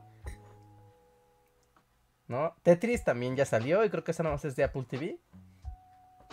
sí. Pero Tetris, o sea, no sé, eh, pero sí tiene una historia padre, ¿no? Sí, está padre la historia. Sí, sin duda lo está. La historia de todo el pleito que hubo para distribuir Tetris en el mundo y demás. O sea, esa yo la quiero ver. Ya sabe que está chida esa peli. Sí, es verdad que también está. Últimamente el cine está haciendo muchas películas para Reinhardt, así específicamente. Sí, sí, sí. sí ¿no? de Sí, es como, ahí, está tu Mario Bros, ahí está tu Calabozos y Dragones, ahí está tu Tetris. Sí, sí, estás muy consentido por. Ahí está tu Last of Us. Sí, sí, sí, sí Ah, te está. Sí, últimamente, ajá, tu foto es la que está así atrás de las oficinas, así. del- Steven Spielberg, así. Este güey, películas, ahora. Vamos por Reinhardt, ha llegado la hora de Reinhardt. Está bien, ¿no? Y todos los directores así, por Reinhardt, que sea por Reinhardt. ¿sí? Cuando están desfalleciendo Sí, así. Reinhardt, así. ¿Qué, ¿Ya viste Calabozos y Dragones? ¿O bueno, ya vieron? Mm-mm. No, yo ayer tuve que hacer una elección y preferí ver monas chinas viajando por portales que calabozos y dragones. Elegiste bien. Pero no sé, no, porque no he visto Calabozos y Dragones. Luis ya vio calabozos y dragones, ¿no? Ah, está divertida, pero sí. O sea, está, está chido. O sea, ¿te divertiste genuinamente? O sea, gran, o sea, approve. Sí, Ah. apruebo Calabozos y Dragones. Está divertida. Pero ¿cuáles monas chinas? La de Susume. Portales. Susume. se Susume llama. se llama. Sí, Susume. Del creador de películas más cursis m- posibles. Sí, ¿No? las películas más cursis de la animación japonesa se las debemos a Este güey es del mismo creador de. ¿Cómo se llama? Your Name. Your Name. ¿no? Y la otra es la de 5 centímetros por segundo, ¿no? Ajá. Y el jardín de las palabras. Y el jardín de las palabras, ajá. Sí, sí, sí. De ese mismo güey. Ahorita está Susume. La neta está bien chido verla en el cine. Sí, es de esas de wow, qué padre ver esa peli en el cine. Está bien chida. Y está padre, está padre. No solo tiene esas cosas tan cursis. Carajo. Pues, o sea, es Makoto Shinkai, reja. Si no es cursi, o sea, ¿a qué vas? Si no vas, si no quieres ver cosas cursis, no vayas a ese, a ese cine. Es que me molesta, ¿sabes por qué? O sea, porque es japonés. O sea, por, porque es una japonesada. O sea, porque es como de... En estas películas siempre como que las relaciones de, de romance... Solo es como de... eh, fue el destino, fin, ya, se enamoraron perdidamente, destino. Y como... Pero algo pasó, destino. Destino. Que esta en particular, a mí también siento que la parte del amor como romántico es lo más chafa de la película. Pero las otras relaciones de la protagonista a lo largo de su aventura road trip mágico contra gusanos demoníacos está increíble. Ah, está muy chida, sí, sí, sí. Y claramente a esos güeyes les gusta dibujar carros. Yo estaba así de, ay, mira, ya hay un. Yaris, ah, mira, ya hay un Porsche, mira, ya hay una camioneta. Y hay como un montón de carros. Es como, alguien quería dibujar carros y dijo, voy a hacer una película donde salgan muchos carros, aunque no se trate de carros. Ah, y todo lo que dibujan también, se ve que para esta se, se clavaron dibujando lugares abandonados en Japón. ¿Ah, sí? Sí. Sí. Y ahora es lo más padre de la película, como lugares, porque son como pueblos o lugares industriales, ciudades, o sea, todo, o sea, como diferentes cosas, así ya comidas por el tiempo, y está bien padre. Sí, es que como que la premisa es que en los lugares abandonados se abren portales por los que sale un gusano gigante que... gen- El siluro, básicamente. No veces pensé en Luis, es como, bueno, Luis me gustaría ver esto, es como el siluro. O sea, el siluro escapa de los portales de lugares abandonados y hacen, y hace terremotos que destruyen el mundo. Ya. Pero los portales se abren en lugares abandonados. Y, bueno, no sé si has buscado o has visto, Reinhardt, pero ya hay compilaciones de los lugares reales. Ajá, lo que te, iba a decir, son lugares reales, todos esos son lugares que sí Todos son existen. lugares reales. Sí, de hecho, al final, bueno, Ujú. no, al, no sin spoiler, o sea, pero hay una parte donde mencionan a Fukushima y es como de wow, y, o sea, se ve, el- se ve y es como de claro, o sea, claro, o sea, del, del rey de los lugares de destrucción de casas y demás. Pues sí, ¿no? Las zonas que sufrieron el tsunami. Sí, y luego que los japos tienen esto como de ser muy fieles en su animación a los lugares. Y, o sea, en Tokio puedes hacer tours como de... Estas son las escaleras que salen en tal anime. Esta es la estación que sale en tal película. Y aquí se fueron a buscar lugares abandonados bien creepy, pero bien increíbles. Está padre, a mí me gustó. Y me gustó más que Your Name. Esa para que veas, Reinhardt, sí me... Creo que peca de cursilería. No, bueno, parece como la reina de las películas cursis. Y eso que a mí me gustan las cursilerías, pero esa sí, sí es too much. Sí, no, esa es una cursilería esa película. Esta está muy todo, pero eso es como da que cursi. Sí, sí, sí, sí, sí, pero ¿a qué nivel? O sea, tienen como como esta verticalidad de de repente la película de que está en pues vamos caminando y corriendo de aquí para allá y de repente es como todo muy aéreo. ¿No? De repente como vamos a ver todo desde arriba. Y es como de no manches, o sea, hicieron la animación del piso y empieza a verse el zoom hacia arriba y empiezas a ver como se hace un zoom gigante de todo Tokio. Y es como de ¿what? Y esto ya es Tokio, o sea, ya es Tokio, tú ves, así, seguro esas calles, así como lo estás viendo, es Tokio. No tengo dudas, seguro es Tokio, dibujada o así al milímetro. Y hay unas cosas muy sutiles de una animación preciosa. Ah, no sé si recuerdes una escena, Reinhardt, que están en Tokio y como que el siluro se agita y como que es... dura nada, pero es un plano del suelo de la calle y al... se rompe como todas la, todo el piso como que se rompe así como como que antes de que se, o sea, que ni siquiera se rompe, más bien como que los ladrillos se desacomodan, como que todas las baldosas se salen de su lugar y luego vuelven a caer como en su lugar y es como de no inventes, qué precioso, ¿cómo hicieron eso? A mí me dio miedo porque me recordó el terremoto de aquí. Porque así se sintió como ese pum, ¿no? Como que, como que se ve que vibra el piso desde abajo y se vuelve a acomodar. Es como de, oh, no mames, eso está muy feo. Yo sé lo que se siente un terremoto de esos. No mames, no. Sinuro. Sí. También aprendimos, con esa película aprendimos que la alarma sísmica de Japón suena menos aterradora que la mexicana. ¿Sí? Sí. Porque como que cada vez que va a temblar, a todos los japos de la película se les prenden sus celulares. Y como con la misma alarma, ¿no? Pero es como una alarma, o sea, que sí te dice cuidado, pero no es el guau, guau, guau, guau, guau, todos van a morir, guau, guau, guau. ¿Quién escogió ese guau, guau, guau? Es como. Es como el peor sonido, ¿no? O será porque lo asocias, pero pues sí es como medio. Sí, hay un porqué. O sea, ¿y los japoneses qué? ¿Es como un tono de celular? ¿Es como una musiquita? O... Sí, es como una alarma, pero no, no es tan. o sea. O sea, no parece alarma de la Segunda Guerra Mundial. Sí, pero bueno, como sea, ¿no? Si, o sea, ya por pura asociación, pues seguro te da, te da nervios. Sí, me, me gusta que sea la temática sísmica. Es como... Pero claro, ¿no? Todo, todo, este temor a los temblores y el porqué de los temblores y el drama de la muerte por, por los desastres naturales, ¿no? Así es como Está padre, está padre. Esa película a mí me gustó mucho, menos que sea tan gratuitamente cursi. Regal, pero es que no puedes escapar de ese director. Si, o sea, si no fuera cursi, dirías, esta hizo otro güey. Ajá, sí, no, no, sé. uno sabía lo que. No, sabes a lo que vas, ¿no? Pero sí es como. Dude, no estaba difícil. O sea, relacionar estos dos y que se enamoren no era. no está difícil. No está difícil, solo hazlo, solo desarrollalo. No, destino. Ya. Destino. No, pero sí se aprenden a conocer durante su viaje del que no voy a hablar porque si nadie lo ha visto, eso es como un gran spoiler. Se acaba de estrenar apenas ayer, antier. Porque además también es, es un road trip también con gusanos gigantes. Está muy padre, a mí me gustó mucho. Sí, sí, a mí también me, me, me, gustó mucho, ¿no? O sea, si es como de vamos a cruzar Japón de punta a punta.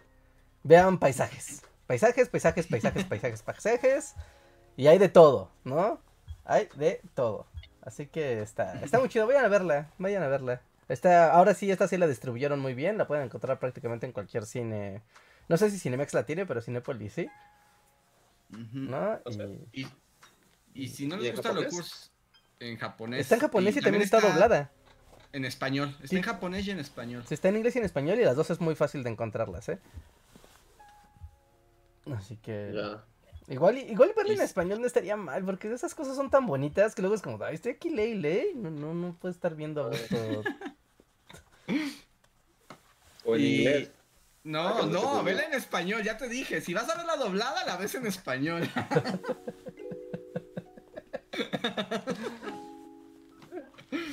y, y para los que les guste la animación, es muy bonita de ver. O sea, solo ver solo verla es, es muy hermosa. Sí. Yo, yo, no sé cómo le hacen. O sea, porque en el. Por ejemplo, en Mario. En la película de Mario. O sea, pero es animación 3D. ves como esta profundidad del cielo, ¿no? O sea, como que te da este sentido de, mira, ¿no? Las nubes están así allá a lo lejos y se siente como la inmensidad, aunque tú no ves como las montañas ni nada, como que sientes la inmensidad, ¿no? Que hay al fondo. Y esta que es, claramente es otra técnica, o sea, no se ven igual que las nubes de, de una película 3D, pero cada que te muestra el cielo, es como de, mira, ¿no? El cielo es tan inmenso, es tan vasto, tan lleno de estrellas y de nubes y te dan ganas como de volar. Como, ¿Cómo dibujan eso? O sea, seguramente es una ilusión óptica de esas cosas mágicas de los dibujantes.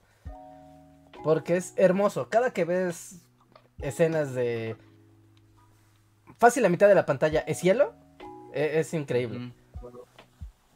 Todas sus películas, digo, yo sin saber porque no he visto así... Pero todas sus películas son muy cielo, ¿no? Todas sus... sí. sí, son muy cielo todas. Cada que googleas cosas es como todo es cielo, siempre. Y de hecho en todas sus películas, en todas sus películas, el, o sea, las cosas que están en el cielo son importantes. Pasan cosas importantes en el cielo.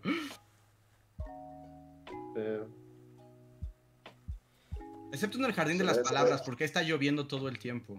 Pero bueno, sí, ahí está lloviendo todo el tiempo, ¿no? Pero es como igual tomas. Bueno, sí, ahí no hay tanto cielo. Ahí más bien es lluvia. Que aquí también hasta se ve acuosa. bueno, hay como mucha agua. Sí, también hay mucha ah, lluvia. de hecho, no sé, es lo que estoy viendo. Sí. sí, de hecho la lluvia siempre es como algo importante. Cada que llueve es como de algo importante de la película. Ajá. Y está bien padre el efecto porque es como lluvia tornasolada. ¿Cómo hacen eso? Es muy hermoso. sí. No, no es por computadora ya. O sea, no, no usan. Sí, hay algunas cosas que utilizan computadora. Eh, Siluro, por ejemplo, es computadora. Ahí yo creo que esos efectos de iluminación, yo creo que sí es usar tecnología de trazado de rayos. ¿No? Para que. Es que la luz es muy perfecta. Es demasiado perfecta como de. Cae todo y el tornasolado así está perfectamente ejecutado y cuando se, se va, empieza a difuminarse, también se va así de una forma tan sutil. Es como, parece real esto es ray tracing. Esto no lo dibujó un chino en un sótano. Pero se puede dibujar, porque piensa en las de Ghibli, también tienen esos efectos y esos sí están hechos por chinos en sótanos. Sí, sí, sí. sí, pero, pero bueno, si luego platicamos con un poquito más de, desarrollo de Susume, porque se acaba literal de estrenar este fin de semana. Vayan a ver, neta, sí está, sí, yo lo recomiendo mucho. Igual y la historia se puede tener ahí sus japonesadas. Pero es un espectáculo increíble. Pero, pero se puede ver. Sí, sí, se puede ver, sí, sin duda. Sea muy chida. Muy bien. Eh, a ver, faltan 10 minutos y tengo un montón de superchats. Eh, Jamir Alejandro, muchas gracias. Dice, Andrés, te recomiendo Moriarty, el de Patriot. Ya me lo han recomendado y no lo he visto. Muchas gracias, Jamir. La tomaré en cuenta. Y sobre todo, muchas gracias porque es tu primer superchat. Gracias y bienvenido a la dinámica del super chat. Mm, Mayus Rojas dice, Bully Podcast, ahora sí quiero que Rejar proporcione un dato pesimista y casi conspiranoico sobre el mundo y no que confiese un crimen. No es un crimen. Eso no fue un crimen. Sí, no fue un crimen como tal. Sí, no, no, eso no fue un crimen. Ah, dato pesimista. Ah, ¿Sabían que el gasto, el presupuesto de gasto en armas y defensa en todo el planeta es el más alto? O sea, desde antes de la pandemia hasta la fecha. Es el más alto desde hace décadas. O sea, hace que va a haber madrazos. O sea, va a haberlos. Va a haberlos. ¿Qué, cómo, cuándo? No sabemos. Pero todo mundo ya compró su arsenal desde hace tres años. Y algo va a pasar. Ya me deprimiste, Rejar. Cumpliste el, bien el cometido. Datos, datos felices. Ah, tengo un super chat de Orengio que nos dejó, pero no escribió nada. Muchísimas gracias, Orengio. Si solo quieres apoyarnos, si quieres decir algo, solo arroba el Bully Podcast y con gusto te leemos. Andrea Avelar, muchas gracias. Dice: Hola Bullies, qué bueno está el video de la semana. Muchas gracias Andrea, qué bueno que te gustó. Sí, pasen a verlo. Quijote y, Guaquijote. Guaquijote. y Cervantes y Guacervantes. Pasen, pasen a verlos. Eh, que bueno, les comentaba a Enrique y a Luis que estoy contento porque creí que ese video no lo iba a ver nadie y ahí la lleva. Entonces, muchas gracias. Y si no han visto sobre la historia del Guaquijote, vayan, vayan a verla. Sí, sí, sí, aprovechen eh, la curva de estreno, ¿no? Hoy, mañana, comentario, su like, su like es muy importante, su participación. Y disfrútenlo, neta está bastante chido el video. Sí, Díganle como a su familiar que es fan del Quijote, porque todos, como que en la familia siempre hay alguien que es fan del Quijote, ¿no? sí, sí, siempre hay alguien. Siempre va a haber alguien que tenga un cuadro del Quijote así en su en su casa. Que también me ha dado gusto que muchos comentarios son como de yo jamás hubiera querido leer el Quijote y ahorita medio se me antoja asomarme. Entonces como de punto para bully en tu cara, clases de literatura de la secundaria. No es como tanto de dejarse leer en la secundaria, ¿no? O sea, o en la escuela el Quijote. Fragmentos, mm, la nunca completo. Como que sí es muy en la prepa, Y fragmentos. Según yo, nadie te hace leer el Quijote completo. Completo. Pero sí, este es el tercer video de Cervantes, al parecer. El tercero, Cervantes ya se volvió favorito. Nunca creí. Si me hubieran preguntado de qué escritor vas a hacer más videos, nunca hubiera dicho Cervantes, pero enos aquí. La vida tiene caminos de lista de reproducción, ¿no? Sí. ya está. Uno más y ya tiene su lista de reproducción, sí. A ver. Pues tengo uno de Mim que dice, hola, ya extrañaba escucharlos en vivo. Muchas gracias, Mim. Gracias. Gracias, gracias. Qué bueno verte por aquí, Mim. Mm, y dice Toño Inclán, hola, ¿ya pueden hacer Mario Cast o Dungeons and Dragon Cast? Pues tuviste un medio Susume Cast, ¿te sirve? Inesperadamente se convirtió en... Curiosamente, el estreno fue el único que juntó al menos dos de tres, ¿no? Sí, sí, sí. Porque Dungeon solo Luis, Mario solo yo. Sí, Susume al menos fue ustedes dos. Sí, al menos ese fue dos de tres. Sí, ¿no? También está John Wick también, ¿no? Solo Luis. Sí, entonces. Yo quiero ver, y tal vez después solo en esto, pero yo quiero ver la de Nicolas Cage es Drácula. O sea, mm. se ve malísima, pero a la vez, o sea, es Nicolas Cage siendo Drácula. Pero creo que ahí sí va a ser otra vez el diagrama de Ben, solo voy a estar yo en ese círculo. Este, yo lo pensé, porque vi el corto, pero lo pensé, dije, ah, se ve entretenida, pero como palomera. Y nada más como para ver Nicolas Cage como soltando a su Nicolas Cage, ¿no? pues es Nicolas Cage como Drácula, entonces, pues, o sea, supongo que algo tendrá, ¿no? Pero. Pero a la vez sí, o sea, por lo menos el. Bueno, los cortos como que no son material para juzgar una película, pero. No, no sé, pero pues a la vez sí, creo que la voy a ver. La voy a ver y voy a hacer un, spoiler solo, así. Y voy a dar mi. Está bien. Así como. Sí. Nicolas Cage como Drácula. Ah, ¿no lo has visto, Rejar? ¿No te pasaron a ti los cortos? No, no, no, para nada. A mí me pasaron. El de Barbie. Vi el trailer de Barbie. De movie. No, pero no, ni siquiera sabía que iba a haber Nicolas Cage, la película. Sí, Rainfield se llama la película. Ah, Rainfield, y las mil y una caras de Nicolas Cage. Nicolas Cage hace cosas muy interesantes. es que es muy raro, ¿no? Entonces, pues, no sé, es una combinación ganadora, según yo. sea Drácula y Nicolas No sé si ganadora, pero sí interesante. No me atrevería a decir ganadora, pero sí, sí, sí acepto y comprendo su, su atractivo ya le diré. ¿Qué tal? Si es, que la, alcanzo a ver.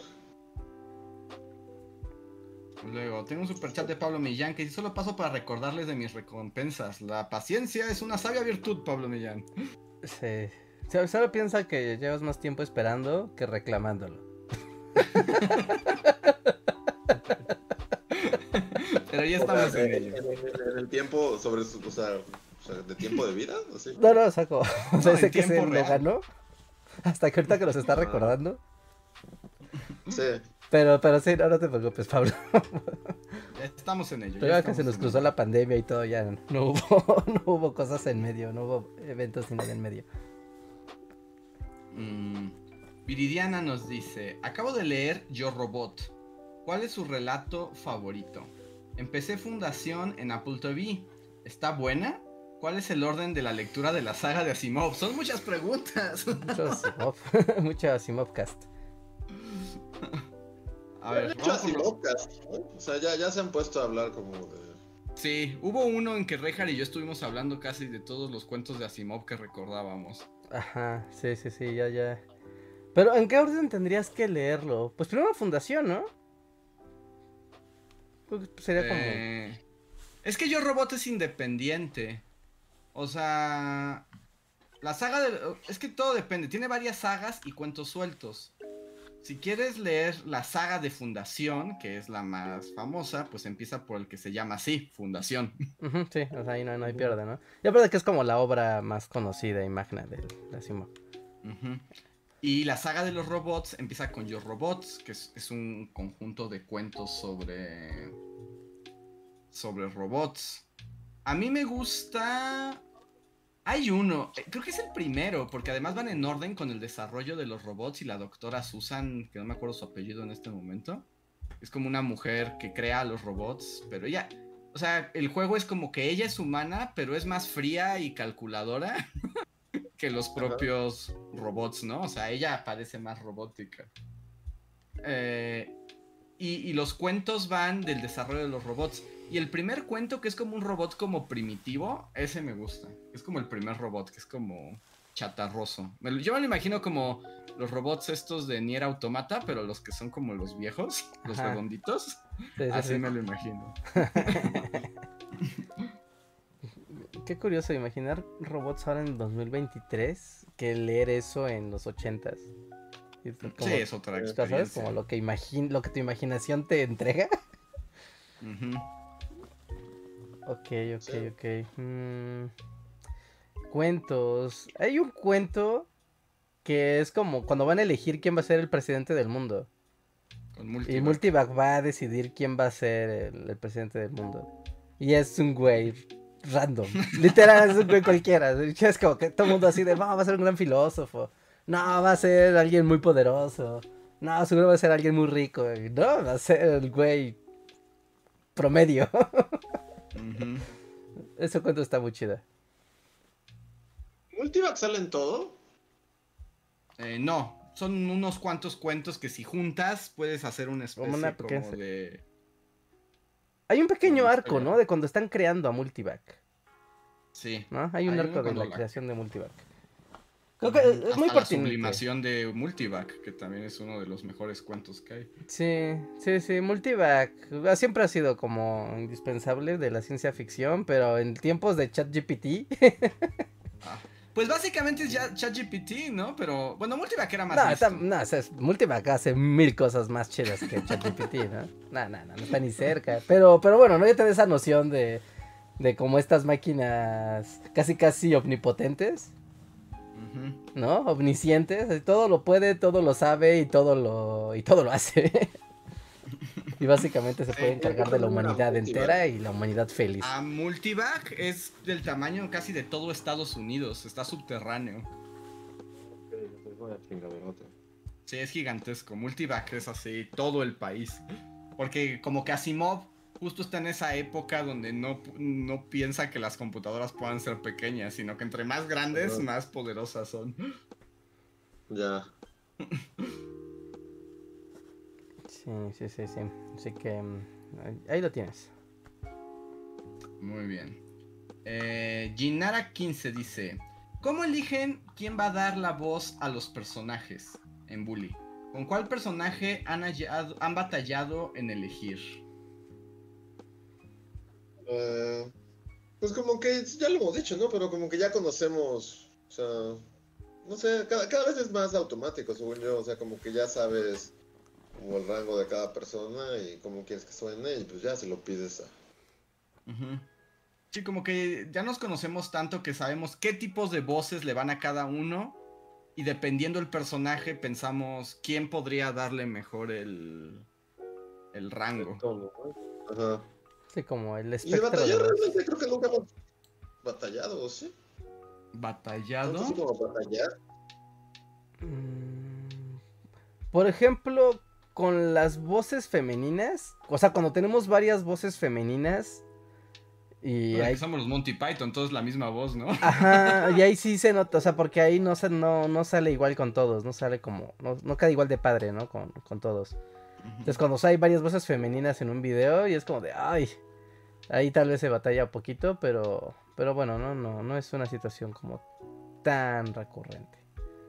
Tan recurrente, ¿no? Y a veces pues se hace prueba de voz, ¿no? Como de haber dos grabamos la voz de un personaje como para hacer como una pruebita y ya...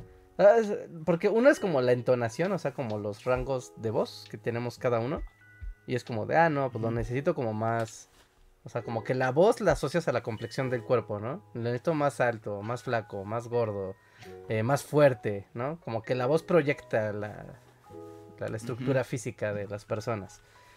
Y después de ahí ya la, la, la, entonación de las palabras, ¿no? Como por ejemplo, ¿no? Si es como necesito a alguien grande y fuerte y viejo. Pero que hable fran pero que hable con acento francés. Y entonces ya va a ser ahí un problema al tratar de hacer la voz y el acento. Bueno, yo ahora en el video del Tour de France de, de Luis, sí batallé, sí batallé. Sí. Sí, yo así de, o sea, como que, bueno, eh, porque aparte pues todo queda registrado, ¿no? Entonces yo lo estoy escuchando y hay veces en las que simplemente como que ves la línea y, dices, no, o sea, se ve que es como hasta acá, ¿no? Cosas que se equivocó un par de veces y la buena está acá, por la duración de la, onda, digamos, de audio. Ajá, entonces le pude haber adelantado, pero la verdad es que empezó a ser fascinante, así de, no, a ver, a ver. No me acuerdo de la palabra. Ahorita, pues ahí tengo todo. Lo, lo, lo voy a checar así. De, o sea, sí está digno de sacarse así como. Como. como curiosidad bully, así de. Porque son como. Sí, Andrés se quedó atorado en una palabra que no recuerdo cuál era, pero sí fue como una eternidad. Y es así como. De... Ah, mira, te voy a decir. al final era así como de, tú puedes, Andrés, esta vez te va a salir. Y otra vez así como de... Pero era por el acento francés, ¿no? Es que, era, la, es que era la combinación. Es que era la combinación. Era la voz de Pierno Doyuna. Ajá. Y es que hay una parte donde dice, no te preocupes, pulgoso. es cierto. O sea, y el hecho de preocupes y pulgoso, o sea, y lo quieres hacer con acento francés, entonces tienes que cambiar las R's por G's. Ajá. Eh, y la P y la G no se llevan muy bien. entonces, como la palabra preocupes, o sea, ¿cómo cambias? ¿Cómo dices P y G juntas? Es pre, pre. Pero, y al mismo tiempo tenía que hacer una voz muy aguda porque era como la de Pierno de Oyuna. Entonces, hay ahí un clip como de 10 horas. Yo digo, podría adelantarle, pero esto es fascinante. Así yo estaba así. Lo voy a escuchar completo. Sí. Pero sí, ahí es, sí, luego hacer atentos es, es, es, difícil. Y luego no salen, o no salen como otra nacionalidad. Ajá, salen como nacionalidades que es como, no, pero eso no es francés, eso es como cubano. sí, sí, sí. Sí, nos han pasado muchas. O sea, y, es muy raro, o sea, por eso también es tan importante como esta dirección de. de sí, como la dirección de voz. ¿No? Porque tú piensas que lo estás haciendo bien, y, pero pues el que lo escribió es como ya sabe qué es lo que quiere, ¿no? Y cómo lo quiere. Y digo, no, así no va, va más lento. No, así no va. Al final tiene que acentuar, ¿no? Como que tiene que remarcar la última palabra. Y, ahí es donde luego hay dificultades, pero es divertido, pero como ya nos tenemos experiencia en los tonos de voz, los personajes, etc., pues eso ya ayuda, ¿no? A que ese proceso sea más rápido, porque si tuviéramos que hacer como casting, así de, no, necesito el francés 2, vamos un casting, te tardarías horas y horas y horas y horas en tratarlo de sacar.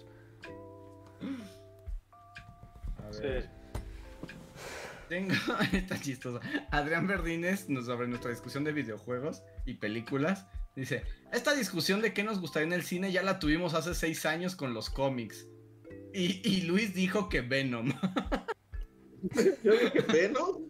Tú querías una película de Venom, y ahí la tienes. Y ahí la tienes. Qué chafa. Servido, joven. A ver. Tecnodeus Blast dice algo que no sé si es cierto. O sea, parecería que no está bromeando, pero si es verdad, no me sorprendería. Y dice, ya anunciaron la película de Chetos Flaming Hot. Sí, yo lo he escuchado, pero también no sé si es como un chiste del internet, pero creo que sí. Va a haber una película de los chetos. ¿No me dijiste la historia detrás de los chetos? Siempre soñé. O sea, cuando me voy a dormir siempre digo, los chetos. ¿Cómo habrá sido? ¿Será una historia este, conmovedora, llena de sueño americano y nada de explotación en países tercermundistas? wow. Que te, te haga creer en, Chester, sueño. Chester Cheetah y bueno, las mas el mascotismo de los noventas fueron algo importante, supongo, ¿no? Como Cool Spot y Pepsi Man y Chester. El tigre Toño. ¿Sabes qué sí da para una película? Y esa casi podría apostarlo. ¿Va a pasar? Solo es cosa de que se, los trajeados de Hollywood y corporativos se, se, se, pongan de acuerdo. La historia de... La, la, la historia de los noventas de la pelea de Pepsi contra Coca-Cola. Ah, ah sí va a pasar. Eso va a pasar. Va a pasar. Va a pasar. Sí va a pasar. Va a pasar. Sí, sí va a pasar. Sí, sí, eso, eso, eso, sí la veo, esa sí la veo como una certeza. Va a pasar. A ver, dice...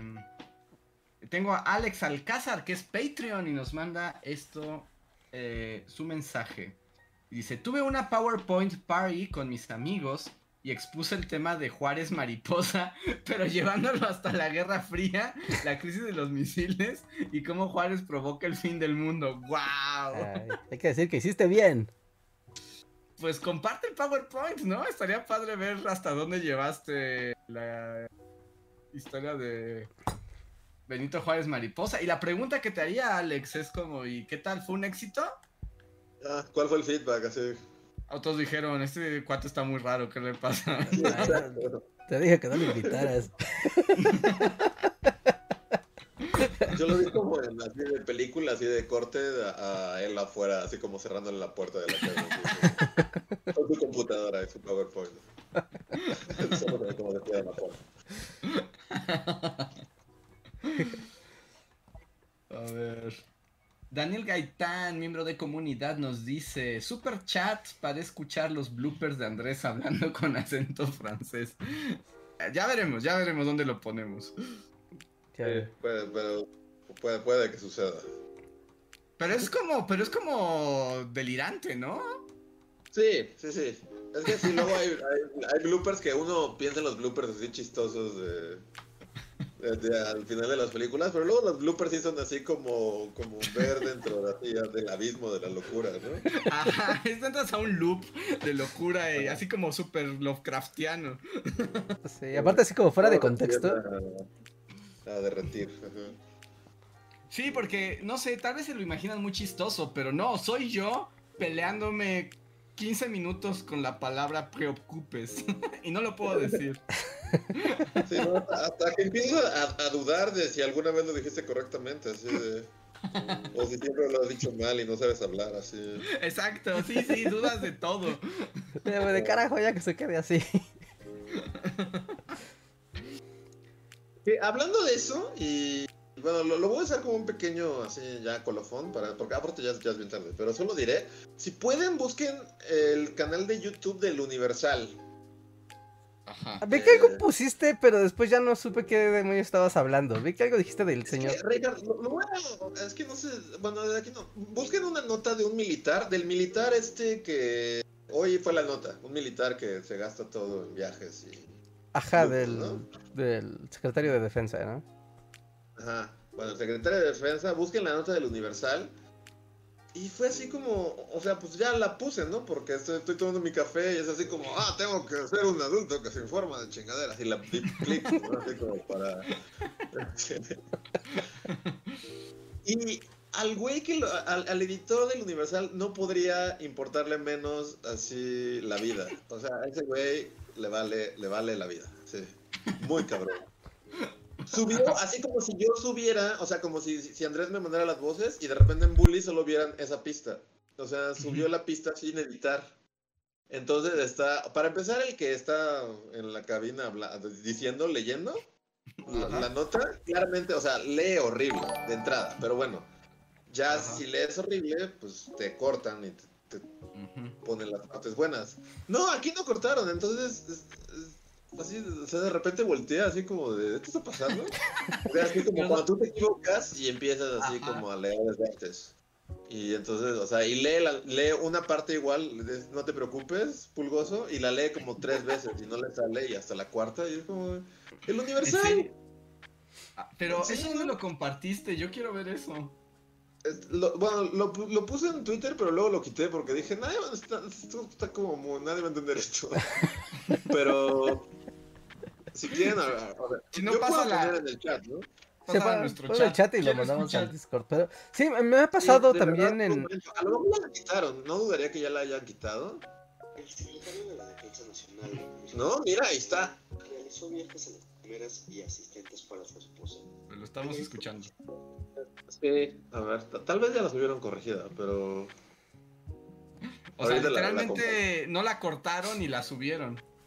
Ah, y entonces escuchas el, ah, y se equivoca y vuelve a empezar. O sea, lee el mismo, la misma oración tres veces porque se equivocó. nadie está poniendo atención el contenido del. Se tienen como 6 millones de seguidores, así. ¿No se están dando cuenta de lo que están subiendo? Sí, pero. Es más común de lo que crees, ¿eh? Es más común de, lo, que, de lo que crees. Ese fenómeno. Para darles crédito, ya borraron ese video. Ok, ya lo ah. corrigieron. Pero sí fue un ah. momento que tu cafecito y estás escuchando cómo se equivoca. Sí, es como si vieran el video del Tour de France y sale Pierno Doyuna y en vez de que pase y ya empieza. No, espera, déjalo, lo repito, no me salió. y tú estás viendo así las imágenes de archivo del ejército y escuchando al güey y es como de. Nadie puso atención a esta. Pero no, ya lo quitaron. A mí me hubiera gustado que, que porque en mi mente como que eso era siempre, como que... que ya nadie escucha sus notas y siempre son así... ya, la ya, ya, voy a salir. Nadie ve esto de todas formas. Le pasa a todos, ¿eh? En la ronda de podcast de la mañana, a veces así, ¿no? Ocurre y, mira, sea Radio Centro, sea Grupo Expansión, sea Uno TV, sea, no sé, incluso las noticias así del mundo de España, de repente están como, ya sabes, el reporte diario, ¿no? De, eh, no sé, no hubo 15 muertos en un atropellamiento en Sevilla, eh, no, hubo 15... 3, 2, 1. Hubo 15 muertos en un atropellamiento en Sevilla. Hay heridos y no están identificados. Y es como, ¿qué? ¿Qué? ¿Qué acabo de escuchar? ¿What? dudas de la realidad, ¿no? Si te sientes en el Truman Show ahí. Como que estás viendo la, la simulación y es como, o sea, ¿sí pasó o no pasó? ¿O están actuando qué pasó?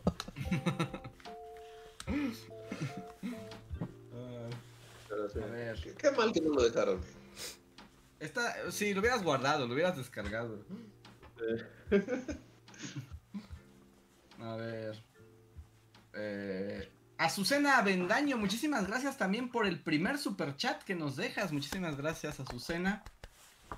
Que dice: Hola, de voces, creo que Andrés sería un buen Alexander Hamilton, versión histórica, y Luis un buen Thomas Jefferson, versión del musical. ¿Yo sería Lin Manuel Miranda? Sí, rapearías así. Soy Alexander Hamilton. En mi mente, Alexander Hamilton ya siempre va a rapear. O sea, si algún día lo mencionamos en Bully, tiene que estar rapeando. y tener la cara de Lin Manuel Miranda, aunque lo odies. sí lo odio mucho. Antes todavía como que me sentía mal, pero no, ahora ya es full odio. Eh, Lin Manuel Miranda. Lin Manuel Miranda. Eh, que a mí me gusta mucho Hamilton, pero bueno, ya saben que a mí me gustan los musicales, entonces... Aparte dura como 14 horas, ¿no? Como 14 horas y vale cada maldito segundo. Yo llegué como al tercero, así, estoy acá, y lo otro, ahí fue que no, no, no. Pero, o sea, ahí yo estoy mal. El, musical es adorado por todos y es, como... Algo, algo y, y, Manuel Miranda rapeando no conecta conmigo. A mí lo que me sorprende es como que el Manuel Miranda, o sea, me hace sentir bien porque siento que sí puedo ser cantante de musical. O sea, si Lin Manuel Miranda puede, Sí, sí. tiene una voz como. O sea, o sea, sí canta, pero tiene una voz como rara, ¿no? Como que todo el tiempo parece que tiene como hipo. Como que se le ve el aire. Como que. Así, hace una, hace una voz muy rara. Mm. Yo sé que es su estilo, pero es como de. Yo digo que no sabe cantar y más bien dice que es su estilo. y ya todo el mundo lo aceptó. Puede ser. Pero vean Hamilton. Vale la pena las cuatro horas y media de raperos este, del siglo XVIII. Mm.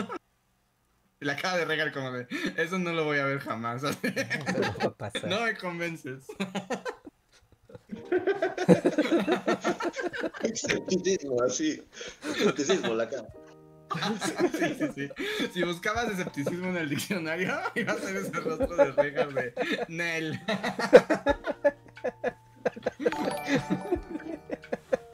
Yo lo intenté, pero no.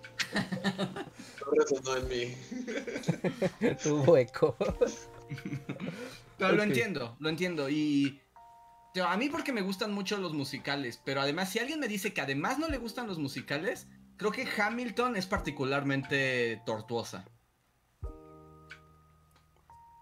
Claro, es que el musical es un género que te tiene que gustar. O sea, porque si no, así sea el mejor. Es como. Ah, ah. Sí, necesitan. Mm. Particularmente. Es como las películas de comedia. ¿No? Que también, o sea, si no te gusta la comedia en el cine, así sea la mejor película de comedia, o sea, como. ¡Ah! y todos se ríen y Rejas se escucha al fondo. ¡Ah! Pero sí tienes razón, tienes razón. A ver. Valentina nos dice: Andrés, ¿podrías recomendar libros cortos que sean de no ficción? Como Tienes que mirar y Estupor y Temblores, los que recomendaste el año pasado. Jijijijiji. Mm, pues ahorita no he leído no ficción. Bueno, leí uno que les voy a recomendar después, pero luego no sé si decírselos porque probablemente hago un video al respecto del tema. Que es sobre anguilas. Anguilas. anguilas. No inventen las anguilas. Es así como... Wow. De hecho, voy a hacer un video sobre anguilas, pero. El creador de las langostas. Ahora viene anguilas. Así como de.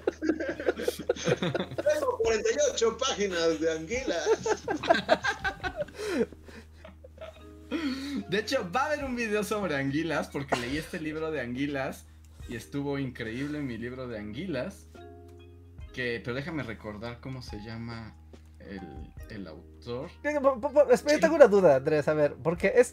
A ver, están las langostas, después está lo de las ballenas. Ajá. Y ahora está lo de las anguilas. Entonces empieza a ver. ¿Las ballenas? Sí, sí, lo del de este al moco este de las ballenas con los que se hace aceite y perfumes. Ah, no, pero eso solo se los platiqué. Ajá, sí, sí, sí, o sea, lo, sé, pero a, lo que voy es que hay como una gran literatura marítima. a ver. Sí, me gustan las historias de animales marinos, no lo voy a negar. Entonces hablan como de los creadores de, de, de, langostas, la conversación de las ballenas, viene ahora las anguilas, es como de, a ver, a ver, a ver, cómo llega eso a ti? ¿Cómo lo buscas? ¿Cómo lo encuentras? ¿Cómo llega? Pues más bien busco libros y, la verdad, ahora que lo mencionas, sí tengo una inclinación a las criaturas marinas. También tengo una gran historia sobre unas como vacas marinas que se extinguieron por culpa de unos ingleses malignos. Está bien buena esa historia también. Ah, las vaquitas marinas, pobrecitas. Pero... eh, quedan muy pocas las vacas marinas, pero ya se, se asume que ya están extintas porque las que existen no alcanzan a repoblar la especie. Mm, pues haz la lista de videos de criaturas marítimas. Sí, bueno, no, por eso no responde a mi pregunta. O sea, tienes como si el gran compilado de las historias del mar o. no, no, no, más bien busco cosas y. Pero más bien, ahora que lo mencionas, sí, cuando veo cosas de cosas marinas digo, ah, qué interesante, voy a leer este. Es como Andrés, ah, la mar.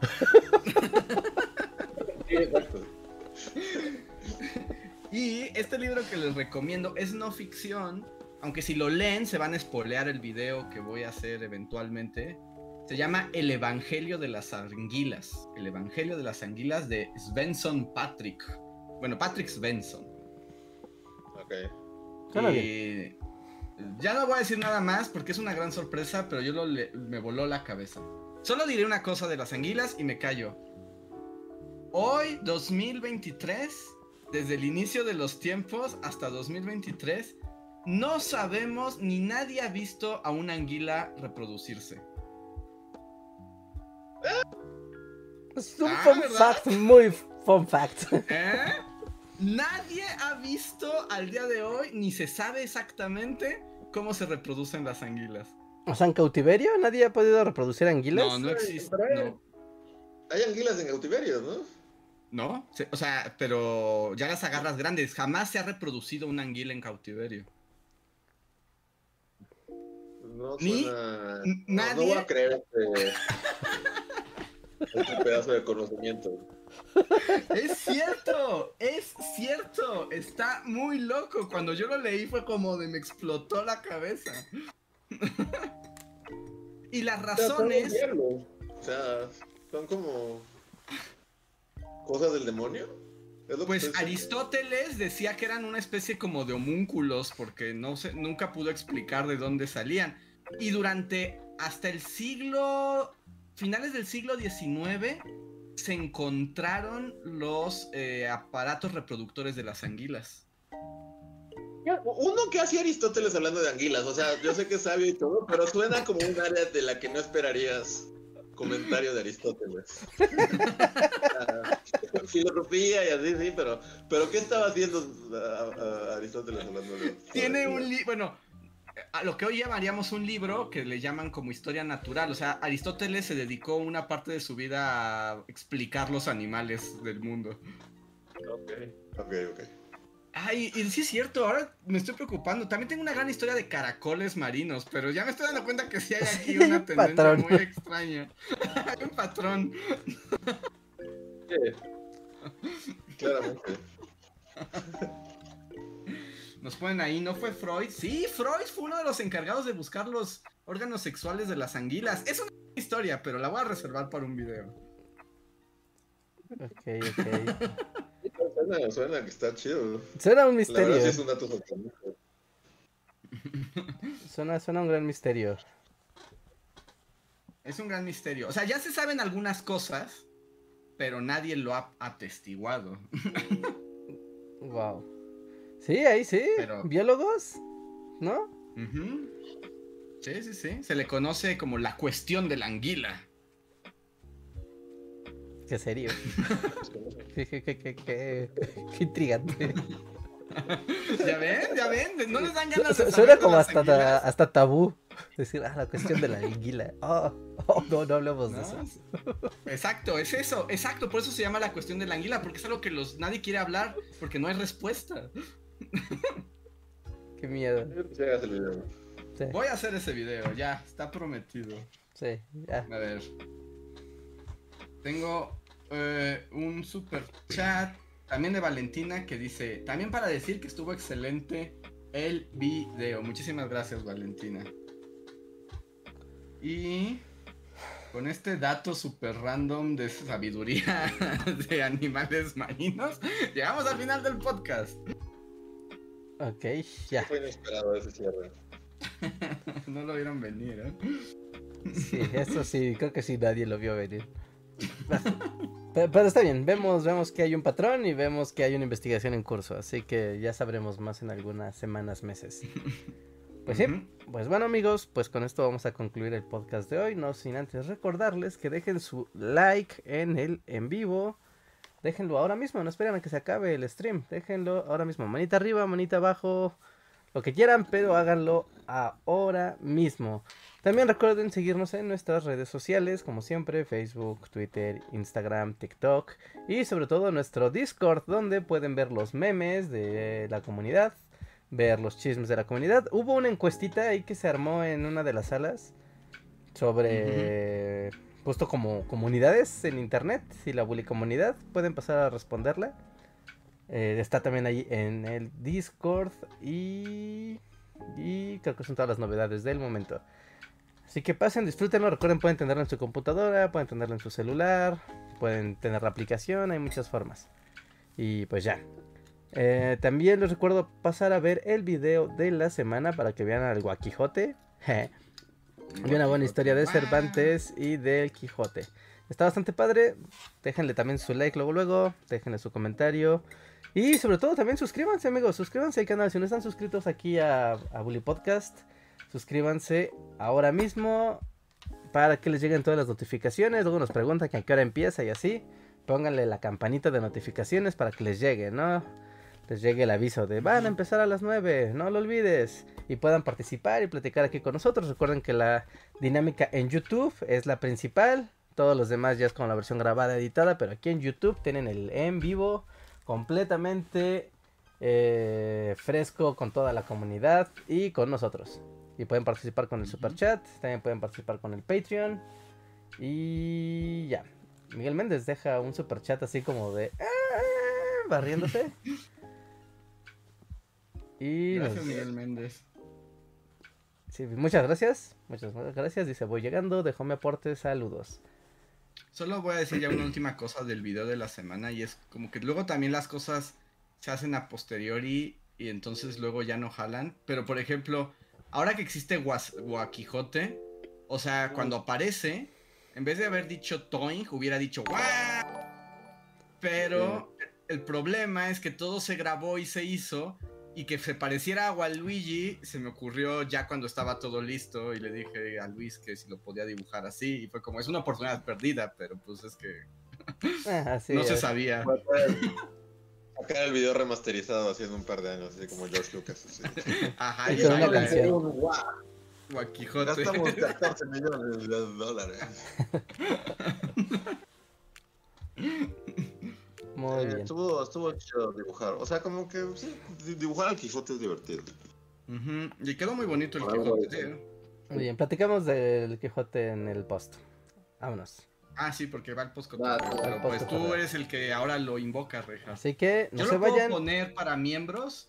Ajá, tú cambie la configuración y yo le pico aquí. Así que nos vemos en el post cotorreo. No se vayan. Van los créditos. Gracias, Sergio Juárez, por el super chat que dice gracias. Síguenos en Facebook, Twitter y YouTube con el usuario Bully Magnets. También suscríbete a nuestro podcast en iTunes y en la app de Mixler para tener lo más nuevo de nuestros contenidos siempre a la mano. Deja tus comentarios, suscríbete, compártenos con tus amigos y recuerda, Bully Magnets, donde la historia en verdad es divertida. Yo la era de Reija, así como Age of Aquarius. la era de Reija. Reija. Era de Reija. Bueno, ya era hora. Un montón de hippies así cantando.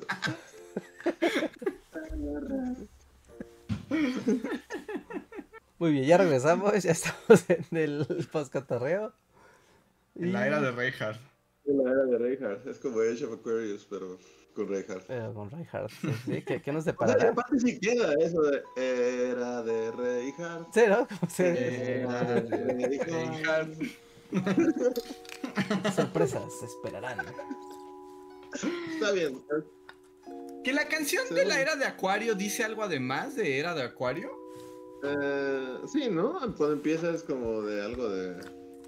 Sí, sí tiene, tiene letra y ya la Age of Aquarius es, es, como el coro. ¿De quién es esa canción? Jefferson, ¿eh? Unos hippies muy hippies, ¿no? No, sí. De Age of Aquarius, ¿de quién es? Uy, a ver, pero esto es viejo como el tiempo, ¿no? Pues de los hippies. Age of Aquarius Sound. Este... No tiene. ¿No, tiene autor? Sí, no, pues. Fifth Dimension. 1969.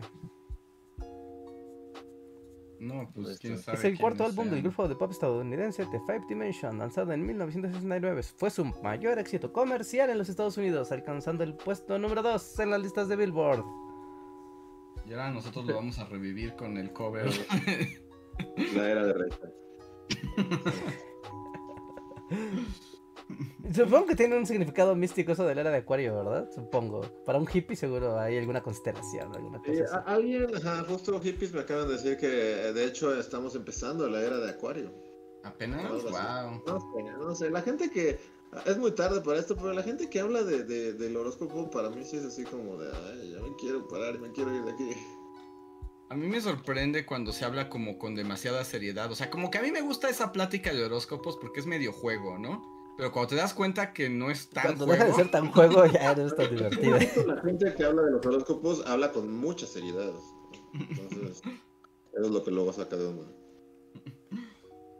A ver, tenemos ya muchísimas gracias a los miembros de comunidad que están apareciendo aquí. Es un momento para hablar y tienen el micrófono y nadie se los puede quitar. John Racer dice: Hey, José Antonio Bricio, hola, Viridiana Rodia, Daniel Gaitán y Alexandra Ulianov saludan también. Oscar Cuaya dice, buenas noches amigos, vengo llegando, se acabaron las vacaciones, carita triste, lo lamento. se acabaron las vacaciones. Shadow también está triste. Eh, José Antonio Bricio dice, cuenta la anécdota del señor Santos Reinhardt jugando Magic después de Eones. Wow. Sí, les cuento el otro podcast para que no la larga, pero me invitaron a una sesión de prelanzamiento de expansión de Magic físico. Y chido ahí con toda la comunidad, la verdad, estuvo bien padre la invitación. Y justo así, o sea, como de todas las posibilidades cósmicas de cruzarnos, ¿no? O sea, el señor Santo y, yo, o cualquiera de los bullies, fue como de, wow, nunca esperaría que fuera en un lugar así. Y ya, pues estábamos jugando, de hecho, pues era un mini torneo de comunidad de Magic. Y justo nuestro último match, el tercer match de la, de la noche, nos tocó a él a mí y ahí estábamos muertos de la risa los dos. Yo solo tengo dos preguntas. Pues, si quieres puedes contarlo a fondo la próxima vez. Pero tengo dos preguntas. Es, uno, ¿en qué lugar quedaste? Y dos, si conseguiste alguna, alguna carta buena. Quedé segundo. Los dudaste mucho. Vi los ojos de Reinhardt así como a, ah, campeón mundial. Soy campeón, el mejor, el mejor Andrés, te lo digo. Estás el mejor. No, quedé segundo, quedé segundo. Estaba pensando si una carta buena, pero es como de, ay, no sé. No sé, jugar Magic después de tener COVID es muy raro, es muy raro. Muy, muy, muy raro. No sé, le regalé el premio a justo al chico que me invitó. O sea, y era uno de estos sobres de colección de Magic donde todas son foils. Y supongo que ya había algo bueno. Así que. Sí. Pero cuando abriste, ¿cuál fue? Te tuvo que haber salido algo. Quiero saber, quiero detalles. No, no lo recuerdo, tuve COVID. Y ya sé con qué jugué, güey. yo solo utilicé mi conocimiento inmediato para armar un deck y así salió, porque ya, ya, ya, ya, yo no recuerdo nada. Pero bueno, estuvo muy chido, hay una expansión de, de, de, Magic y ahí nos encontramos, estuvo muy divertido. La neta estuvo muy divertido, me lo pasé muy bien. Muy bien. Alexandra Ulianov dice, amé los datos de los salmones que Andrés... Sí, es cierto, una vez les hablé de salmones. Mm. interesante. Eres una enciclopedia de animales. o, habré sido sirena en otra vida? ¿Cómo se llamaba el vato que buscaba a Moby Dick? ¿El Capitán Ahab? Ajá, yo creo que... ah, y de hecho... Ah, bueno, ya, ya me voy a... de Moby Dick? No, voy a hacer un video que ya investigué. Voy a hacer un video sobre una sirena. Y, sí voy a hacer un video sobre una sirena. Estoy empezando, creo que tengo que checarme. La mar océano te llama. La mar océano. Es como el marinero de los Simpsons. Ándale. ¿Y cómo se llamaba su payaso? ¿Paco el guapo? Paco el guapo.